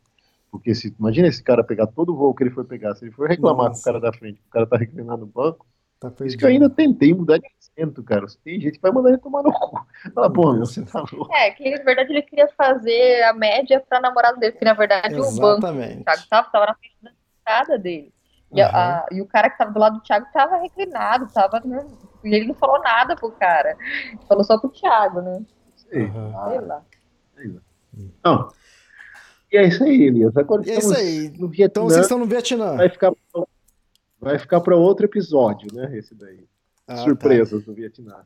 Ah, e eu já, essas surpresas, eu já sei até que tem outro casamento, mas conta no outro podcast, vai. Estamos batendo recorde de casamento na viagem. Eu queria só falar umas últimas coisas sobre a, a Pamir, o que a gente é. achou assim no, tá, no final das contas. Resumão, hein? Que é um resumão, né? Eu acho que assim, é uma trilha de aventura que vale muito a pena na Ásia Central, realmente. É, a gente esperava um desafio, a gente teve um desafio. É lógico que tem uma galera que faz trechos muito mais desafiadores. Se você quiser trecho mais desafiador, que às vezes você fala, ah, mas esse trecho que vocês fizeram parece fácil. Cara, tem o Bartan Valley, que é muito, muito difícil. Tem outro que chama Darban Valley, que é mais difícil que o Bartan ainda, que é tipo trilha de cavalo só. E, e o Bartan também é super difícil, mas a gente encontrou muita gente que fez o Bartan, muita gente que fez esse outro. E a galera vai com bike, com alforge, não precisa ser só bikepacking, e faz. Então vale muito a pena quem quiser vir para cá, mas venha preparado para um, um, lugar que não tem não tem muita coisa assim de quem está mais acostumado com conforto, com qualquer coisa é uma é uma rota de aventura total, assim. Mas é muito legal. Só que assim, se for para comparar, tipo, não dá para comparar específica, não querendo comparar porque é impossível, né? Tipo, comparar a nossa Patagônia Carreteira Austral com a rota de aventura aí da Pamir, é, porque aqui são lugares diferentes, continentes diferentes, clima diferente, vegetação, tudo povo, cultura.